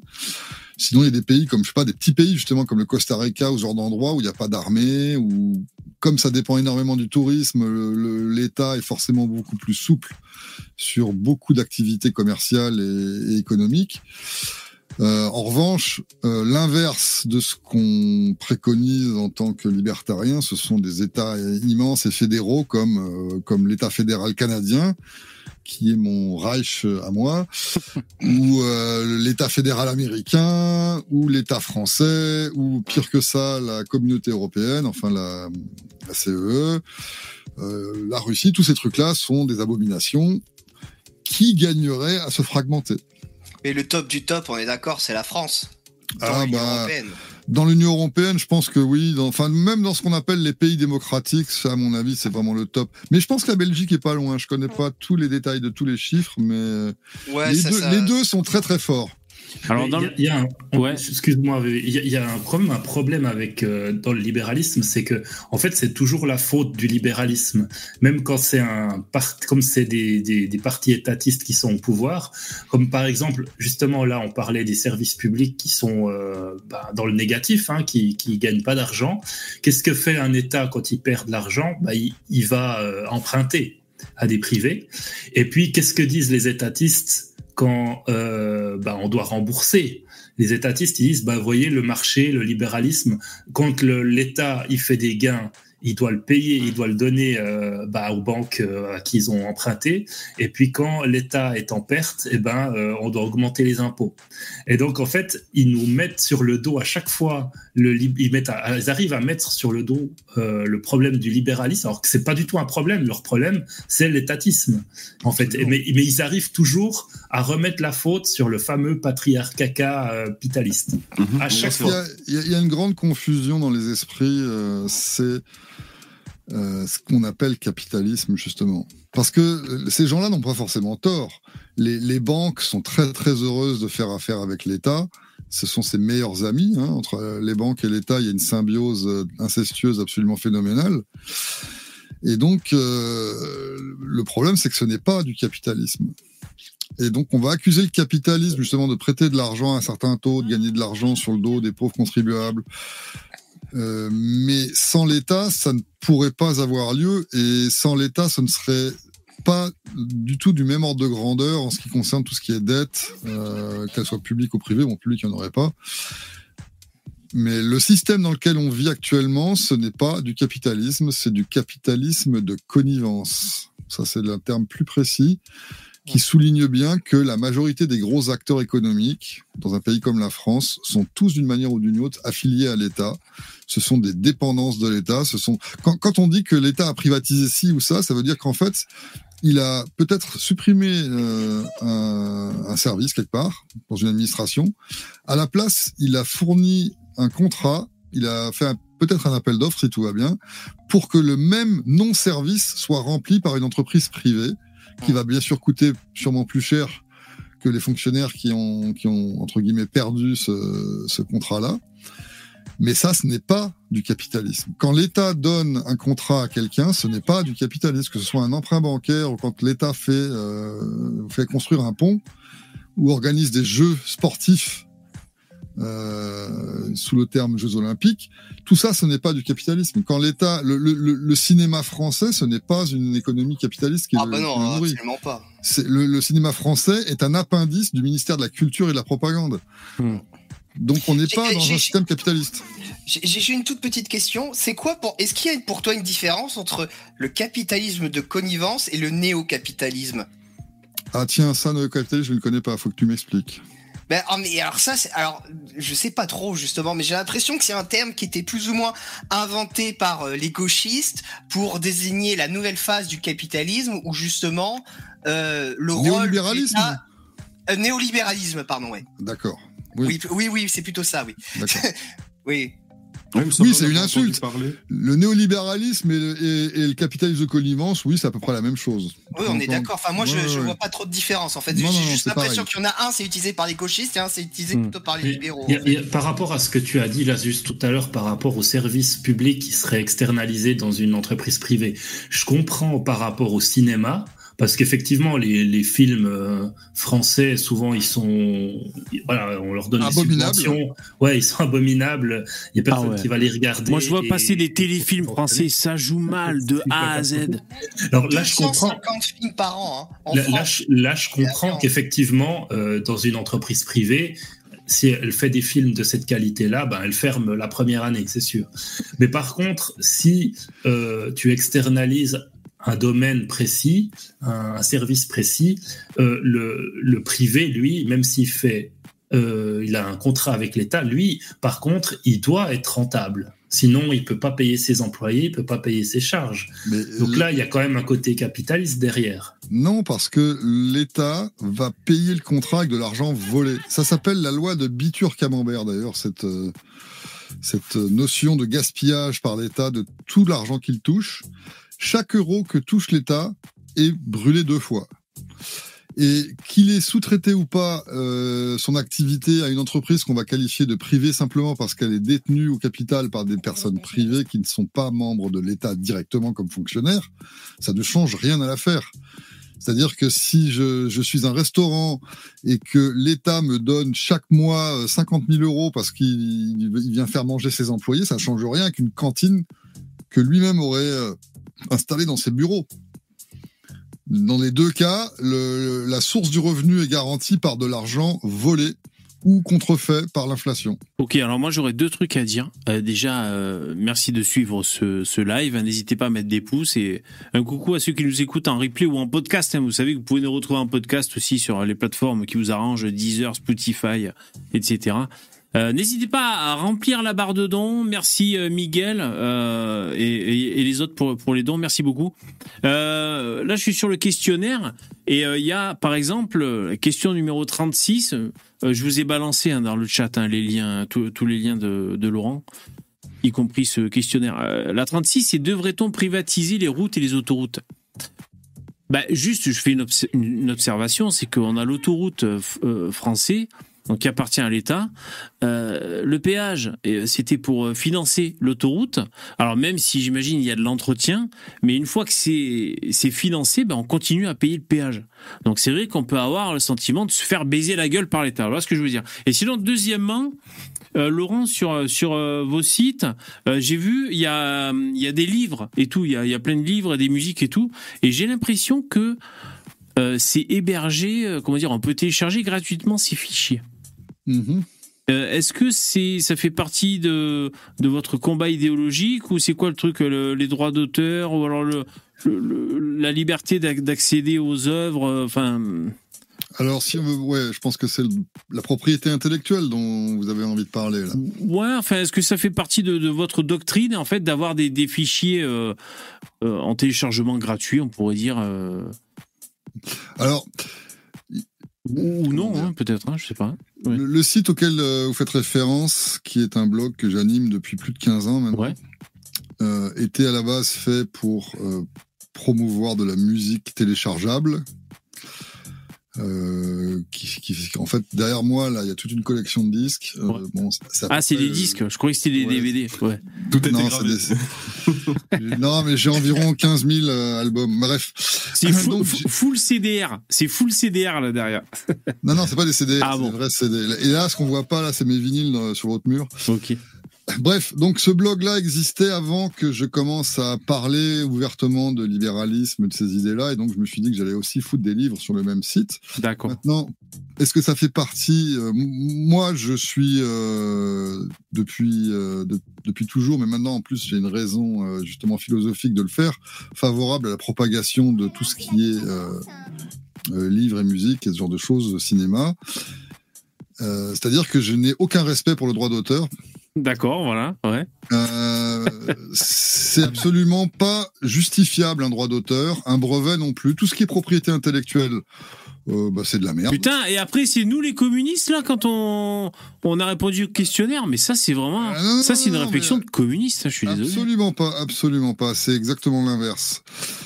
La propriété, c'est une notion qui est quand même euh, objective et qui ne peut se référer qu'à des choses qui sont en pénurie. Par exemple, quand on est dans une pièce, euh, on se dispute pas pour l'air qu'on va respirer parce qu'il y en a largement assez pour tout le monde. Ouais. Donc il y a aucun, y a aucun besoin d'en faire un bien économique. En revanche, si on plonge sous la mer et qu'on est dans un sous-marin ou qu'on fait de la plongée, là, ça commence à devenir intéressant d'avoir son air à soi et on va définir autour de cet air-là euh, des, des périmètres de propriété privée, d'accord? Mhm. En revanche, une idée que ce soit Je suis texte- pas d'accord du tout. Je, je- Allez-y. non, je sais, mais je vais juste finir, mais je sais Oui. que vous n'êtes pas d'accord.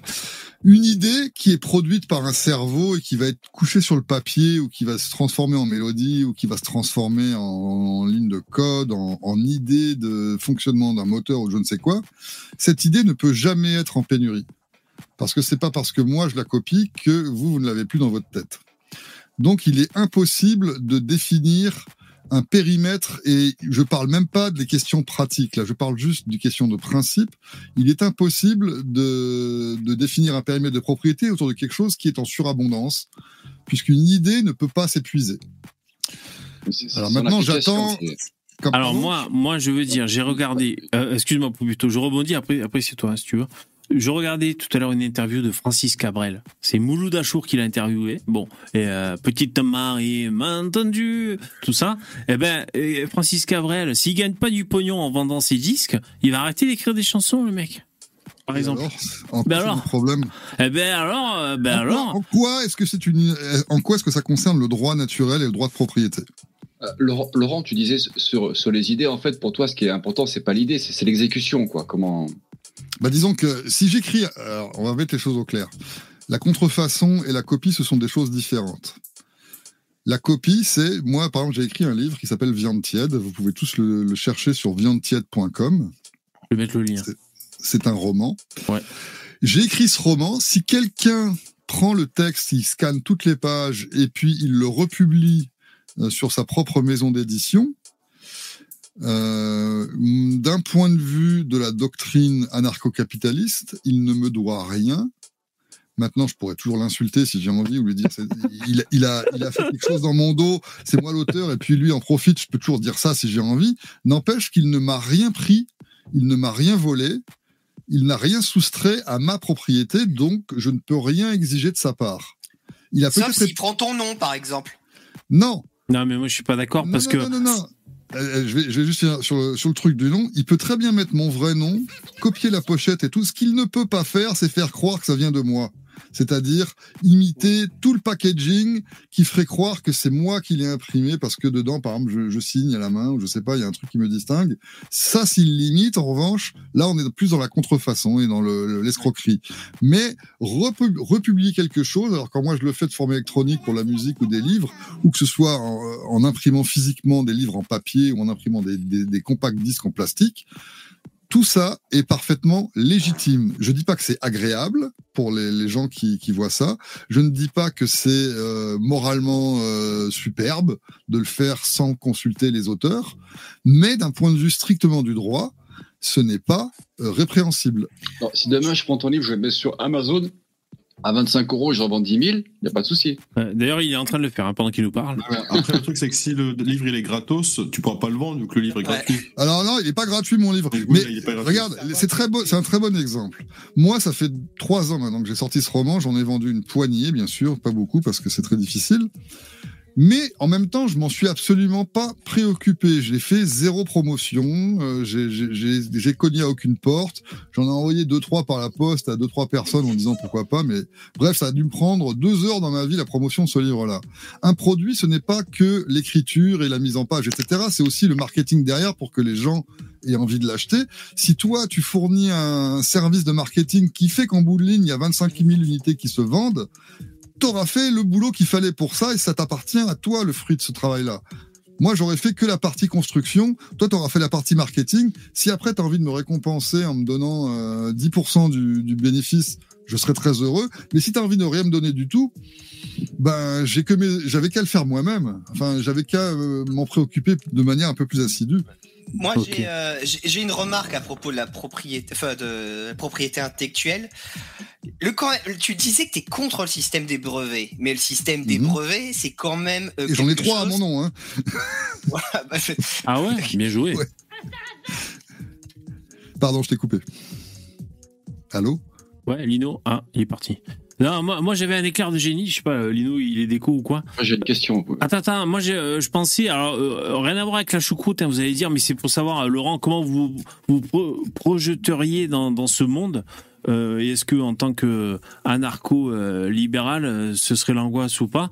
Euh, euh, J'ai vu que Elon Musk, il a discuté avec un mec qui fait de l'intelligence artificielle, je sais pas si vous avez vu là, je sais pas, un Asiat ou je sais pas qui c'est. Et euh, donc il parlait des robots intelligents qui vont arriver là. Et donc il, il disait bah bientôt parce que vous savez que euh, on va arriver, on va franchir une étape supplémentaire où les intelligences artificielles vont être euh, euh, plus fortes que nous dans tous les domaines et pouvoir faire nos, nos compétences intellectuelles et aussi les robots manuels pourront les faire. Et donc Elon Musk en discutant là avec l'autre mec. Il disait qu'il imaginait la société de demain, enfin d'après-demain, là, très bientôt, enfin je sais pas, d'ici, je sais pas combien, une dizaine d'années ou un peu plus, euh, que tous les robots feraient tout à notre place.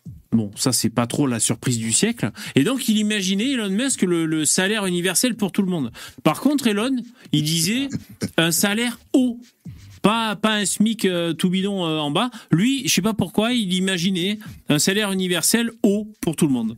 Euh, et donc c'était pour savoir, Laurent, si jamais ça ça advient, euh, euh, quel est votre avis de société comme ça? Est-ce que ça a un impact sur votre Un salaire minimum, si Elon Musk veut distribuer sa formule, qu'il- sa, sa fortune, qu'il le fasse. euh, Ouais. Mais euh, un- l'idée simplement d'un salaire minimum, c'est encore une idée de socialiste, donc j'ai pas vraiment plus de commentaires à faire que ça. quoi. Mais de toute façon, Ça si tu renforce augmentes les l'État, salaires le de salaire tout le minimum. monde, si tu, mets, si tu dis qu'en France, tout le monde doit gagner minimum 5000 euros, Ouais, tout le monde va génial. gagner 5000 euros, mais tous les prix Gratuit. vont augmenter aussi. Donc Bah au oui. final, vous n'allez pas vous y retrouver. C'est mais que non. le libéralisme, c'est bien.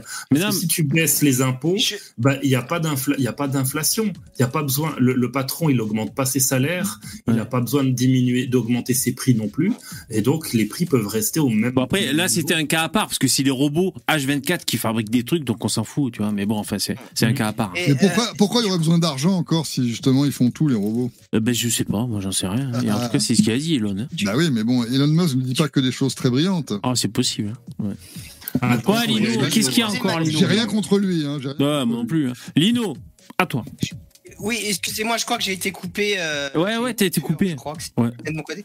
Ok. Oui, donc les brevets, c'est quand même important pour euh, pour le capitalisme, pour faire Non, tourner c'est l'économie. important Quand pour t'as les communistes. société- Non, mais quand, par exemple, quand tu as une société, par exemple, Ouais. euh, qui va euh, travailler, faire de la, de la R&D euh, sur Recherche et développement. ça va lui demander des milliards d'investissements et que s'il faut, ils vont trouver une formule très simple, tu vois, quelque chose de très simple. E égale les MC2. milliards, Ils pourront jamais les, ils pourront jamais les rentabiliser parce que tu as tout le monde qui va les copier immédiatement et du coup, ça défavorise la recherche, ça stimule pas l'économie. Du coup, le Voilà. brevet, il est bon pour l'économie. C'est ce qui a permis notamment à la société industrielle d'émerger. Les brevets, c'est c'est notamment une des raisons. Non, non, non. L'économie a pu prospérer en dépit des brevets, pas grâce à eux. S'il n'y avait pas eu de Mais brevets. après, Lino, c'est comme par exemple les téléphones portables. Je veux dire, le concept des téléphones portables, il est dans, dans le game depuis longtemps. Et en fait, c'est comment tu l'exécutes. Par exemple, tu vois, Apple, il l'a exécuté d'une façon, ils en ont vendu un milliard, quoi.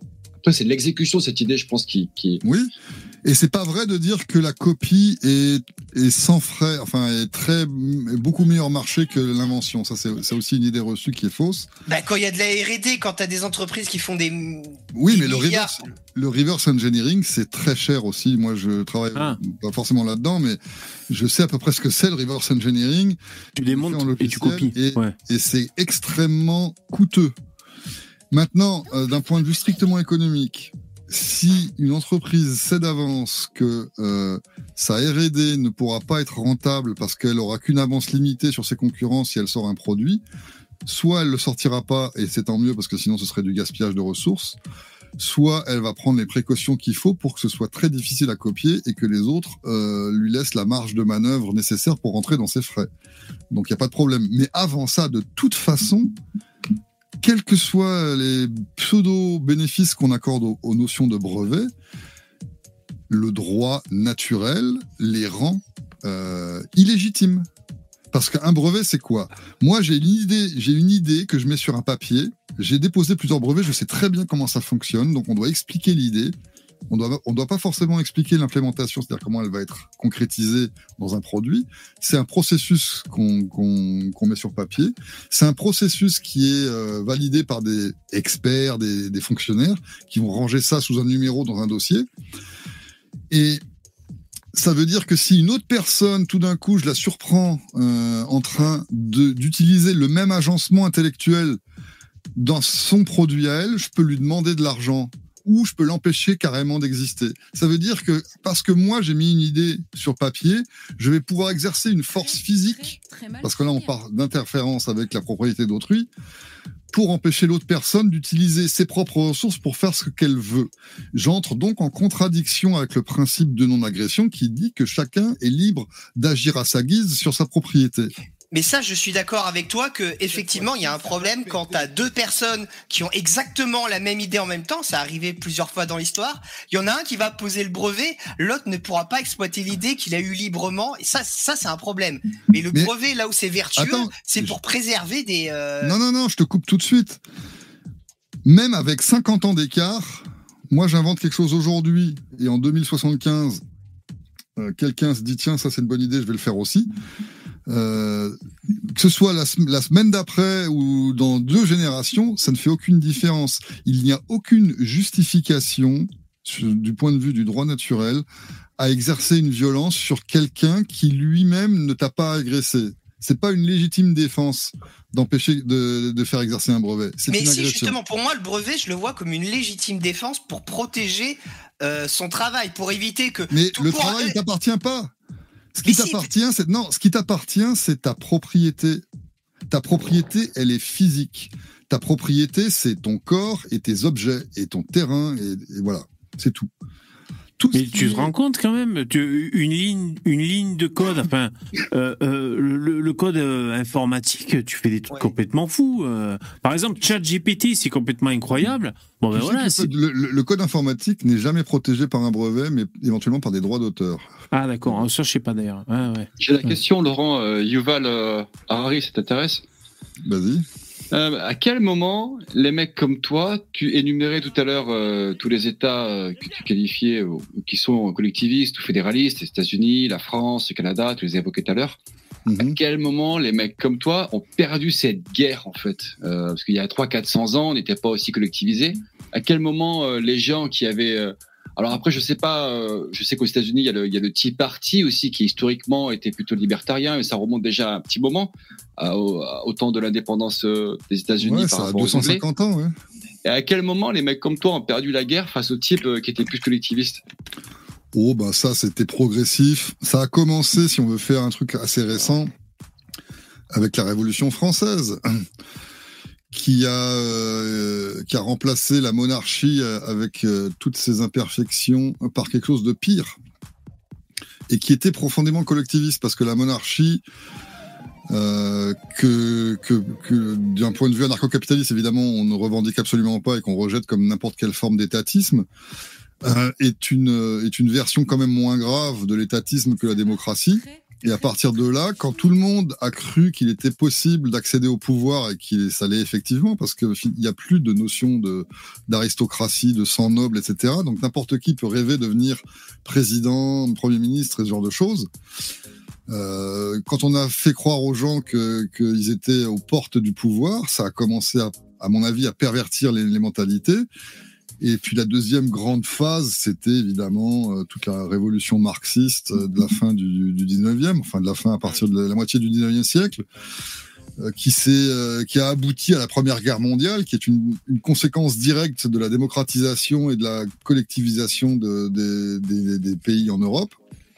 Et à partir de là, on est rentré dans, toutes les, mécaniques de d'État-providence. euh, L'État-providence, sa première providence, c'était la guerre. Et après, c'est devenu ben, tout ce qu'on connaît aujourd'hui. quoi. Donc ça a pris 200 ans, 250 ans pour dégénérer de... euh, d'une monarchie absolue euh, qui était bien sûr dégueulasse à quelque chose de encore plus grave. Mais après, ça dépend aussi des pays. Il y a des, il y a des phases de retrait, des phases de où ça Oui, repart oui, aussi. oui. euh. Bien sûr, bien sûr.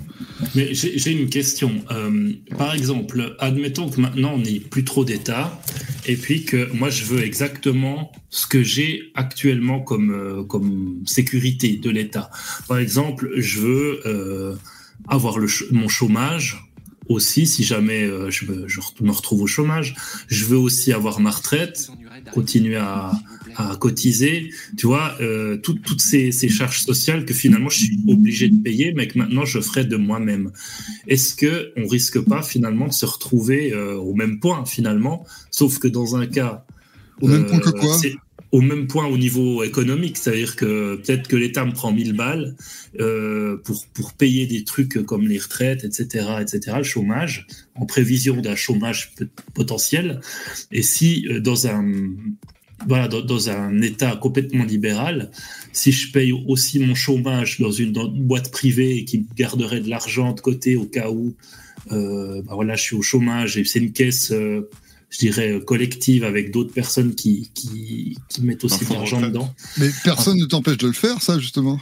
Oui, oui, justement, mais est-ce qu'au final, je me retrouve pas dans la même situation que dans l'État? C'est-à-dire, économiquement, finalement, j'aurais le, le même salaire, finalement. Il y aura moins de déperditions dans ton système. Oui, est-ce que tu es en train de me demander, c'est est-ce que si je me débarrasse de mon cancer, est-ce que je suis sûr que je serai en meilleure santé qu'avant?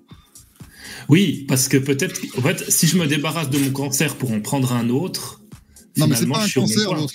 L'autre, c'est des vitamines ou tu vois. Oui, mais Parce que- si tu- quand je paye ma- quand je paye des charges sociales pour un, un chômage qui peut arriver ou qui ne peut pas arriver, mais qui s'y arrive, bah, j'ai le droit à des mensualités pendant un certain temps pour pouvoir euh, me donner le temps d'avoir un boulot. Qu'est-ce que ça change que ce soit obligatoire que je paye ou que ça que ça ne soit pas? Je veux dire économiquement, je risque de payer la même chose. Ouais, à part le symbole. Ouais. Non, mais non, non, si c'est obligatoire, c'est forcément néfaste. Tu y perds. Ça, c'est déjà euh, clair. Parce que une action obligatoire n'est pas ne peut pas être un avantage pour toi. Dans ton intérêt, oui. C'est pas pas dans ton intérêt, sinon ce serait pas obligatoire. Dire, euh, Mm. on n'oblige pas les gens à dormir 8 heures par nuit ou je sais pas ce qu'il faut parce que euh, de toute façon le corps prend le dessus, enfin tout ça quoi. Les choses qui vont de soi, on les on les impose pas. On impose que les choses qui sont néfastes. Donc tu serais forcément mieux, toute chose égale par ailleurs, parce que l'État, lui, n'existerait pas. Et comme ça vient d'être dit, tu n'aurais pas ce frottement, enfin cette déperdition d'énergie. Donc la société en général serait plus riche. Donc ton niveau de vie à dépenses égales serait plus élevé. Donc c'est un avantage immédiat.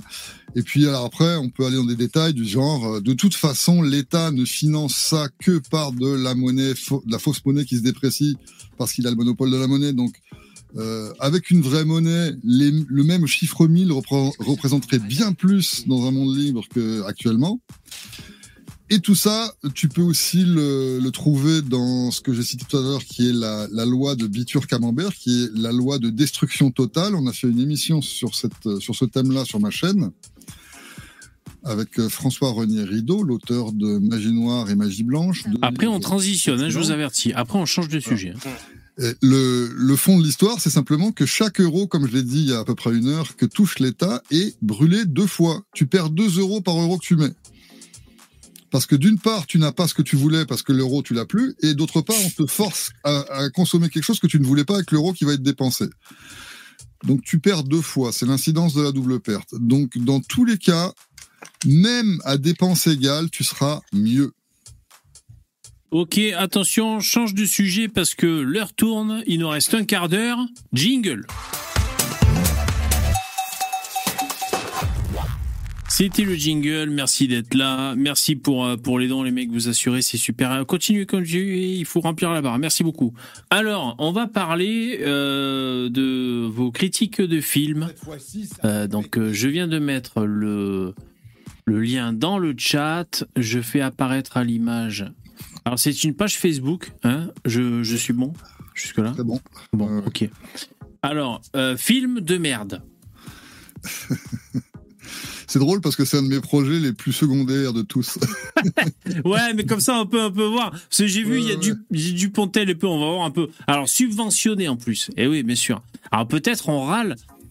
euh, on râle parce que c'est subventionné, mais ah bon, c'est c'est un peu pour euh, ouais pour rigoler, c'est ultra secondaire, hein, c'est euh, voilà, c'est pas, euh, enfin j'imagine hein, que c'est pas Ouais, ouais. ultra important, mais bon c'est toujours À, à part ça, ça existe un film subventionné qui a été vraiment un, Un gros carton. Oh, sûrement, sûrement. Ouais, Ouais, ils grignotent tous un peu au CNC, Ouais, hein, je pense. ouais. hein. Euh, ils Parce que Astérix, c'était quasi, c'était que du privé, non? Le- Euh, L'Astérix avec Jamel Debbouze là. Le, fabuleux destin d'Amélie Poulain, c'était un bon film subventionné. Voilà, par exemple. Ouais. Euh, alors attends, juste pour voir. Alors là, Dupontel.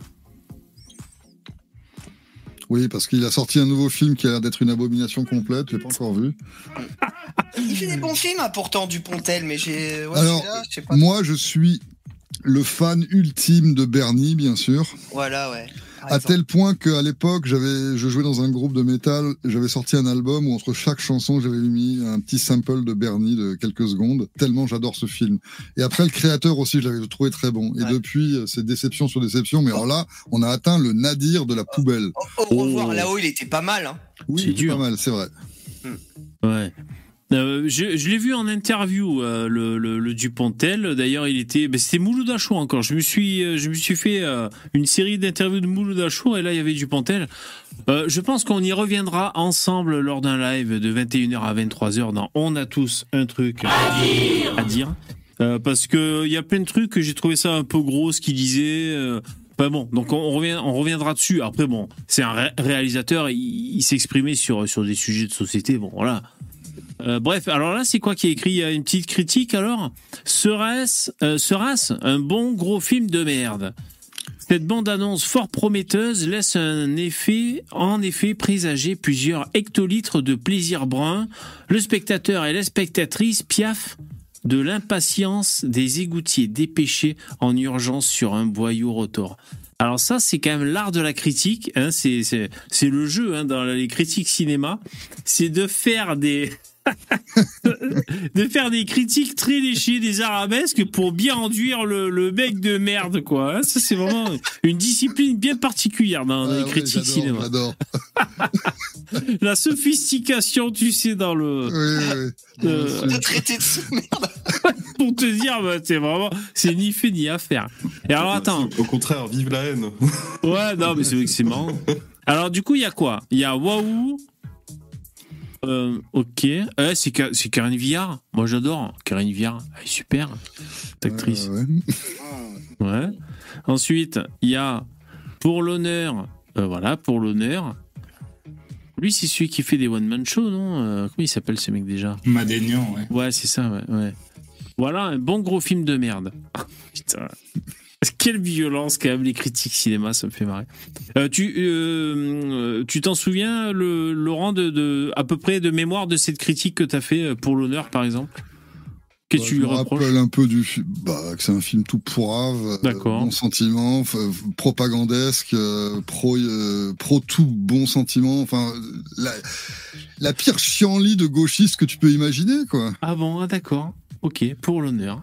Ah, c'est mais pas je- drôle surtout. Moi, moi, je veux dire, ça c'est très personnel. Hein. Euh, Depuis près. sur cette page que des trucs qui m'ont vraiment horrifié. Mais un film pourrait très bien être de gauche, tout ce qu'on veut. Si, Oui. si c'est drôle, si c'est bon, je Ouais. vais pas le mettre là sur la page, quoi. Ouais. Là, vraiment- des films de gauche drôles Euh, des films de gauche. Ça, c'est la bonne question, hein, parce que c'est dur. hein. Bah, moi, je- bon, alors après, c'est plus la même génération, mais je suis toujours un gros fan des films de Pierre Richard, ce genre de truc, quoi. Donc, Ah oui, bien sûr. Les films avec Bakri, c'est plutôt des films de gauche. Ouais, voilà. Mm. Donc, euh, un air de famille, par exemple, bon, qui est pas spécialement politisé d'ailleurs, euh, qui était un film avec Bakri et Agnès Jaoui, était très bien, quoi. Hmm. Je connais pas celui-là. Ok. Euh, c'est un film de quatre- des années 90, là. C'est un des premiers films avec euh, Agnès Jaoui, je pense, qui, qui l'a fait connaître, en tout cas. Et euh, ouais, c'était très cool. Ouais, d'accord. De toute façon, quand tu parlais du Pontel, de toute façon, c'est comme euh, les mecs, ils font des films, ils font Bernie, puis euh, en fait, ils, ils deviennent des bourgeois, quoi. Ça sent bourgeoisie, puis ça devient des. Ça devient des. Oui, mais après, chacun son truc. Moi, je m'en fous de ça. C'est vraiment le contenu du film. Là, là, j'insulte les gens parce que je, voilà, c'est comme ça. Mais c'est vraiment le film qui me dérange, le message, euh, la façon dont c'est fait. Si les acteurs sont pourris, des fois, c'est, des fois, j'insulte des films qui sont pas du tout politiques, mais c'est juste de la prétention à l'état brut. Là, euh, Et c'est que des films français, par contre. Euh, quasiment, ouais. Là, c'est par exemple De Grandes Espérances. Voilà un bon gros film de merde. La toute dernière scène est grandiose. Au format repas de bobo nanti qui cause de politique, hilarité incontrôlable et soubresaut de diaphragme en parle le spectateur et la spectatrice car ça ressemble euh, à de l'habile parodie. Mais il n'en est rien, on s'en rend compte. Ah ouais, c'est dégoulinant de... Ouais, bien sûr. Eh oui. C'est quoi le, le dernier film nul que vous avez vu, film de merde, vous, le, le- les intervenants là? Est-ce que vous en avez un en mémoire? Moi, je bah, réfléchis en même temps. Moi, c'est pas un film de merde, mais du coup, hier, j'ai vu euh, Le Garçon et le Héron. C'est pas mal. Ouais, Le dernier Miyazaki, c'est un bon Miyazaki. d'accord. Ok, Miyazaki. Ça me dit rien. Euh, Tu connais pas Hayao Miyazaki, euh, Princesse Mononoke, Voyage de Chihiro? Non, je connais les Non, mais non, je suis pas, pas la même culture. Euh, mais moi, je suis mauvais, je peux pas parler cinéma, les mecs. Je mets une heure à me souvenir du titre, et puis après, je vais vous dire, vous savez, l'acteur qui joue dans le truc, là, enfin bon, faut pas parler cinéma avec moi, c'est affreux. Mais euh, c'est- euh, au fait, euh, Viande Tiède, là, tous les films que tu mets là, tu les as vraiment tous vus, toutes ces daubes Ah bah oui, sinon j'en parlerai pas. Putain, mais pas- t'es- maso sans déconner. Ah oui, oui, oui. Bah des fois je l'ai choisi. Hein. ah ça, ça va être la merde ça. tu vas aller chercher. euh, t'es fan de nanar? Ouais. Mais je Ah. n'ai pas là-dessus là. J'adore tout ce qui est Sharknado, tous les mauvais films de requins et tout. J'adore ça. Les films ratés d'horreur là, c'est vraiment trop bon. Ah, Moi aussi j'adore, mais là c'est des navets que tu montes. Par contre les navets. Non, c'est des navets. Voilà, les navets, je les insulte, les nanars, je les adore, mais surtout en plus quand ils sont doublés en français, on dirait une parodie des inconnus. Là, c'est fabuleux. Quoi. Ah, ouais. Je recommande Sand Sharks par exemple. c'est des requins qui nagent dans le sable. Celui-là, Ja- Jack, Jack Mimoun et les secrets de Valverde. euh, Il est pas bien ce film Ah, C'était vraiment nul, Bizarre. Étonnamment. vraiment. Étonnant. Celui-là, je me suis fait avoir, par exemple, tu vois. Celui- Celui-là, je me suis dit, tiens, ça pourrait être une bonne parodie d'Indiana Jones et tout, mais c'était Oui. vraiment raté. C'était vraiment raté. Oui, c'est vrai que ça aurait pu être bien fait. Ouais. Ouais. Ça aurait pu être drôle, mais là, non, je me suis fait avoir. Jack Mimoun, quoi, putain. Ouais. Mon dieu. Bon, faut dire que je regarde rarement les bandes annonces avant, parce que j'ai pas trop envie de perdre du temps. Ok. Euh, juste autant en parler maintenant avant que ce soit, soit trop la fin. Euh, Est-ce que tu as une actualité un peu brûlante, euh, Laurent? Alors, on est passé au tutoiement. Hein, Ouais, j'ai vu ça, mais mais- Enchanté. Euh, Est-ce que tu as un coup de promo? Alors, bah, coup de promo, moi j'ai- collé les liens tout au long du live dans le, dans le chat et je les mettrai dans la description de la vidéo du replay. Bien. Mm. Euh, voilà, c'est ça ton actu. Euh, Tu continues à faire. euh, Ouais, bah, je, je recommande à tout le monde qui, se- qui- qui serait intéressé, parce qu'on a discuté pendant deux heures là, d'aller voir sur, sur ma chaîne euh, ce qu'on raconte. Ouais. Ok. Donc là, c'est- des vidéos qui sont euh, souvent des conversations avec Stéphane Gère, euh, mais aussi avec d'autres personnes sur de, tout, tout ce qu'on a dit aujourd'hui, mais en plus en détail, plus en finesse. On a lancé justement une série euh, de petites vidéos explicatives qui va durer jusqu'à la fin de l'année 2023. Ouais. Donc euh, ça va faire une série de 30 vidéos. Ouais. Et puis bah, sinon, bah, voilà, je redis que j'ai écrit un livre que vous devez tous acheter immédiatement parce que Ouais. c'est super. Il s'appelle Viande tiède. Et puis euh, je fais de la musique si ça intéresse. Il y a des gens qui aiment le métal. Vous pouvez aller voir sur mon blog. Il y a, il y a toute la liste des groupes dans lesquels je joue. Euh, Ok. bah, tu, le- tu, joues- tu joues de la guitare, peut-être? Je joue de la basse, de la guitare De la basse. basse, et ok. Je me sers de mes cordes vocales, mais j'appellerai pas ça chanter. Ok, ok. Chouette. Euh, moi aussi, je fais un peu de musique, mais moi, je fais des tubes. Voilà, tube sur tube. Je suis une machine à Ah, tubes. Euh, je suis spécialisé dans le tube. Et euh, aujourd'hui, sachez, mon cher public, que j'ai téléchargé, j'ai acheté un, un logiciel pour euh, pour chanter juste. Voilà, c'est ça, une espèce de comment ça s'appelle, une espèce d'autotune, mais moins cher. Voilà. Tu as vu, Voilà. euh, vous avez vu la vidéo avec la fille là qui a fait une, euh, qui a filmé des, des immigrés qui étaient dans le dans le métro et qui chantaient Vive la CAF, euh, euh, on est des nazis. Ah oui, les nazis. Ah, mais ils chantaient ouais, ouais. Vive la CAF aussi. Ah oui, bon ils ont dit chanter Vive la CAF aussi. Ah bon, ouais, d'accord. Ah bah oui, ça, ben ça, ça en a parlé. J'ai vu la vidéo, bien sûr. Alors là, on est sur, là, je, j'affiche à l'écran la chaîne YouTube en même temps. hein. Euh, alors le- le- les vidéos explicatives, c'est au cœur de la liberté, d'accord. Donc là, c'est 9 sur 30, l- l'éthique de la liberté. 11 minutes, ok, intéressant. Au cœur de la liberté, principe de non-agression. Ah d'accord, ça, tu nous en parlais. Ok. Une fois que tu as mis tout bout à bout, tu as les 4 heures d'explication euh, nécessaires euh, Voilà. pour tout comprendre. Ouais. Moi, mais concrètement, tu vois, même sans m'y intéresser vraiment, je suis, je suis globalement convaincu. Hein, j'ai, j'ai aucun doute là-dessus que, évidemment, que les services offerts par l'État, ils sont minables par rapport euh, à, à n'importe quel service privé. Et simplement, comme ils bénéficient bah, du boost de l'argent public et que les gens ils tombent face à un prix qui est plus bas que la concurrence, ils se disent bah c'est mieux parce que voilà, c'est c'est moins cher. Mais en réalité, c'est plus cher. C'est que, de la croyance hein, qui fait que les, les gens veulent un système foireux. Après, moi, comme il a dit euh, Laurent, je suis pessimiste. hein. je, je doute fortement que il y a un... Au contraire, c'est que, la, la- comme je, je lisais un Ouais, peu mais- méchamment, je disais que la plupart des gens sont médiocres et du coup, la plupart des gens ont besoin d'un système socialiste pour les prendre en main. D'accord, mais la, ma- la magie a ses limites. Et les gens peuvent bien vouloir tout ce qu'ils veulent à un moment donné, les choses craquent. L'URSS s'est effondré sous son propre poids. euh, dans nos pays, je sais pas combien de temps ça prendra, mais tout ce socialisme, toute cette social-démocratie, tout cet État-providence, ça a une limite aussi. Et donc les gens peuvent bien tout le temps vouloir un État. euh, Il y en a plus pour très longtemps. Est-ce que c'est en année ou en décennie Pff, J'en sais rien là, mais Mais- par, par exemple, un exemple, il n'y a aucune monnaie fiat au cours de l'histoire humaine qui a survécu. Aucune. Mhm. Donc il n'y a pas de raison que le- l'euro, le, dollar ou tout ce qu'on a actuellement euh, va, euh, va se comporter différemment. Donc euh, si euh, si c'est le cas, eh ben, le le système de fausse monnaie qui alimente tout le reste, parce que si on enlève le problème de la monnaie euh, fiat, on, on, on, on résout quasiment tous les problèmes euh, qu'on peut reprocher à l'État parce qu'il n'a plus les moyens de son action. Et euh, ce, problème de la monnaie, euh, il est tangible et il est bientôt arrivé au bout parce que le dollar, par exemple, a perdu 97% de sa valeur en 100 ans.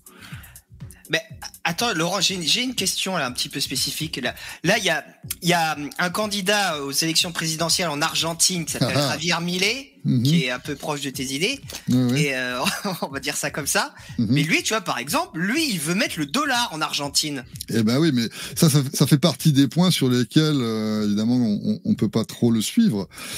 Ah Mais, d'accord. c'est- mais peut-être que, mais peut-être que aussi, entre deux mots, c'est le moindre. Parce que là, s'il veut passer d'une monnaie pourrie qui est, je, je sais pas ce qu'ils ont en Argentine, mais qui est une abomination ultra inflationniste, à quelque chose de moins toxique, peut-être qu'il a, il a fait le bon choix. Hmm. Tu vois, euh, je veux dire, euh, il faut aussi voir que lui, il est dans un jeu politique où il veut se faire élire. Il peut pas, il peut pas non plus proposer que demain il va imprimer. euh, Bah, il peut pas des- refonder une monnaie. Euh, voilà, dire, euh, il, il peut pas comme ça promettre la lune non plus, même s'il le fait quand même. Il faut que ça reste perceptible par la population et les médias. Et donc euh, le truc qui, à mon avis, euh, c'est le choix qu'il a fait, ce qui est le plus probable ou le plus euh, le plus vendable, en tout cas sur le plan politique, c'est d'aller sur le dollar. Il aurait peut-être pu prendre Mhm. l'euro ou autre chose, mais une monnaie qui existe et qui, qui est déjà utilisée euh, largement. Sinon, euh, Le franc suisse aurait été. le énorme. franc suisse, ouais, la couronne norvégienne.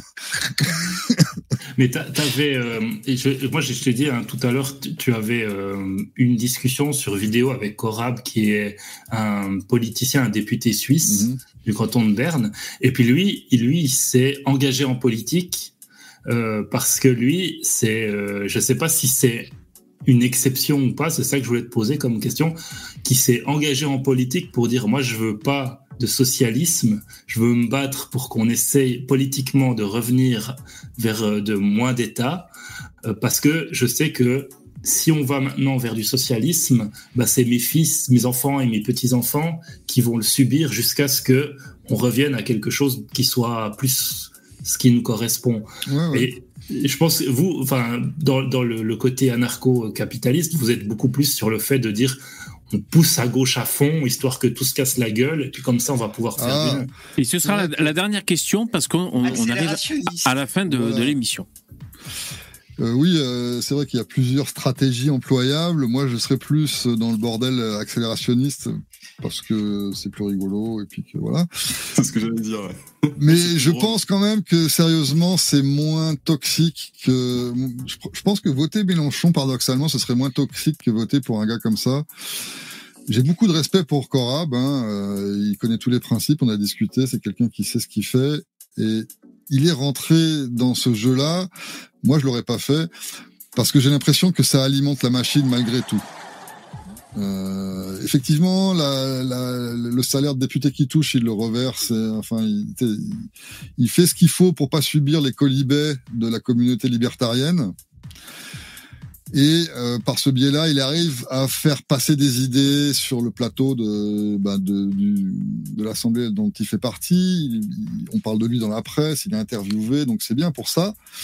Mais je pense vraiment pas que ça aura l'effet de diminuer la taille de l'État. Comparativement au fait, évidemment qu'il reste, il reste chez lui à rien faire, ce serait encore moins efficace parce que là, il touche quand même du monde, c'est bien ça.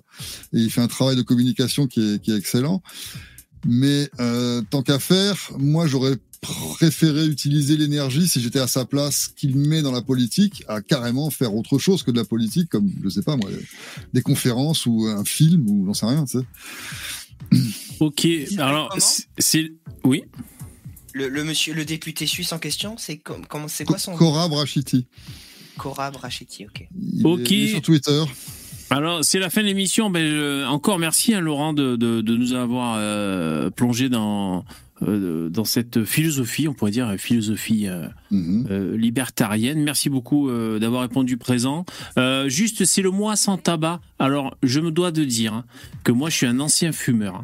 J'ai fumé pendant 25 ans, un vrai fumeur, hein, depuis le matin et tout, euh, un vrai fumeur. Et je suis passé à la clope électronique, en voilà, par curiosité. T'as as déjà essayé toi ou pas, juste euh, pour savoir? Ouais, ouais, ouais. Moi, je électro. suis pas un vrai- je suis pas un vrai fumeur. Ah, t'es pas un euh, vrai fumeur. Ah bah écoute, tant Je mieux. suis un, plus Ok. un fumeur du soir, occasionnel, donc Bon. j'ai moins de scrupules. Bon, d'accord. Eh ben écoute. Euh, euh, sûrement. Oui, oui, bon après je vais pas te prendre la tête. Il paraît que même si on fume pas beaucoup, c'est toujours euh, c'est toujours pas bien du tout. Mais bon après euh, bon, en tout cas sachez si- de danger. voilà exactement. S'il y en a qui s'il y en a qui nous écoutent, euh, vous pouvez essayer la clope électronique. Euh, c'est tout comme comme si on fumait, sauf que c'est c'est plus de la combustion, mais on a quand même la nicotine, donc on est quand même toujours en train de fumer. Il y a des saveurs et tout, et c'est trop bien la clope électro. Moi je suis je suis à ça depuis. Ben merci les, les copains, merci Laurent Merci pour, euh, pour l'invitation. Ainsi s'achève ce live. Oui David Juste, est-ce que tu as parlé du dernier euh, sample de qu'Alexandre nous a fait, Alexandre Cormier-Denis? Voilà, alors c'est le Il y a numéro les gens. 130. Cette fois-ci, ça va péter. Merci Dabi, c'est c'est Dabi qui nous a permis de- d'avoir ce sample, donc c'est le numéro 130. D'ailleurs, j'ai remonté le son des bonhommes. Euh, J'avais baissé les bruits de paix là quand même pour, pour qu'on ait une émission assez euh, assez studieuse. Mais là, j'ai remonté les sons, donc euh, merci Dabi pour, pour pour le son numéro 130. Merci les copains, ainsi s'achève ce ciao. live. Merci, je merci très intéressant. Laurent, merci. Merci. les mecs. Ciao, bonne soirée. Euh, euh, Merci Laurent, c'est très intéressant. Merci, bonne soirée. Du lundi au jeudi à partir de 21h, donc à partir de demain ce sera à 21h, on a tous un truc à dire. Merci d'avoir été là, j'espère que ça vous a plu. Euh, C'était... euh, euh, j'ai dû m'accrocher ce soir hein, parce qu'il faut être concentré quand il y a, comme ça des gens qui viennent nous, présenter des doctrines et tout on veut pas on veut pas comment dire desservir les propos de l'invité donc euh, euh, j'étais concentré. Merci les donateurs, David, Miguel, CA, Caca Vermicelle aussi, t'avais fait un don en live. Merci les mecs, c'est super important. Merci les, auditeurs et un coucou à ceux qui nous regardent en replay. Passez une bonne nuit et on reprend les horaires normaux à partir de demain 21h. Cette fois-ci, Merci. ça va péter. Au revoir, bonne nuit, à demain, ciao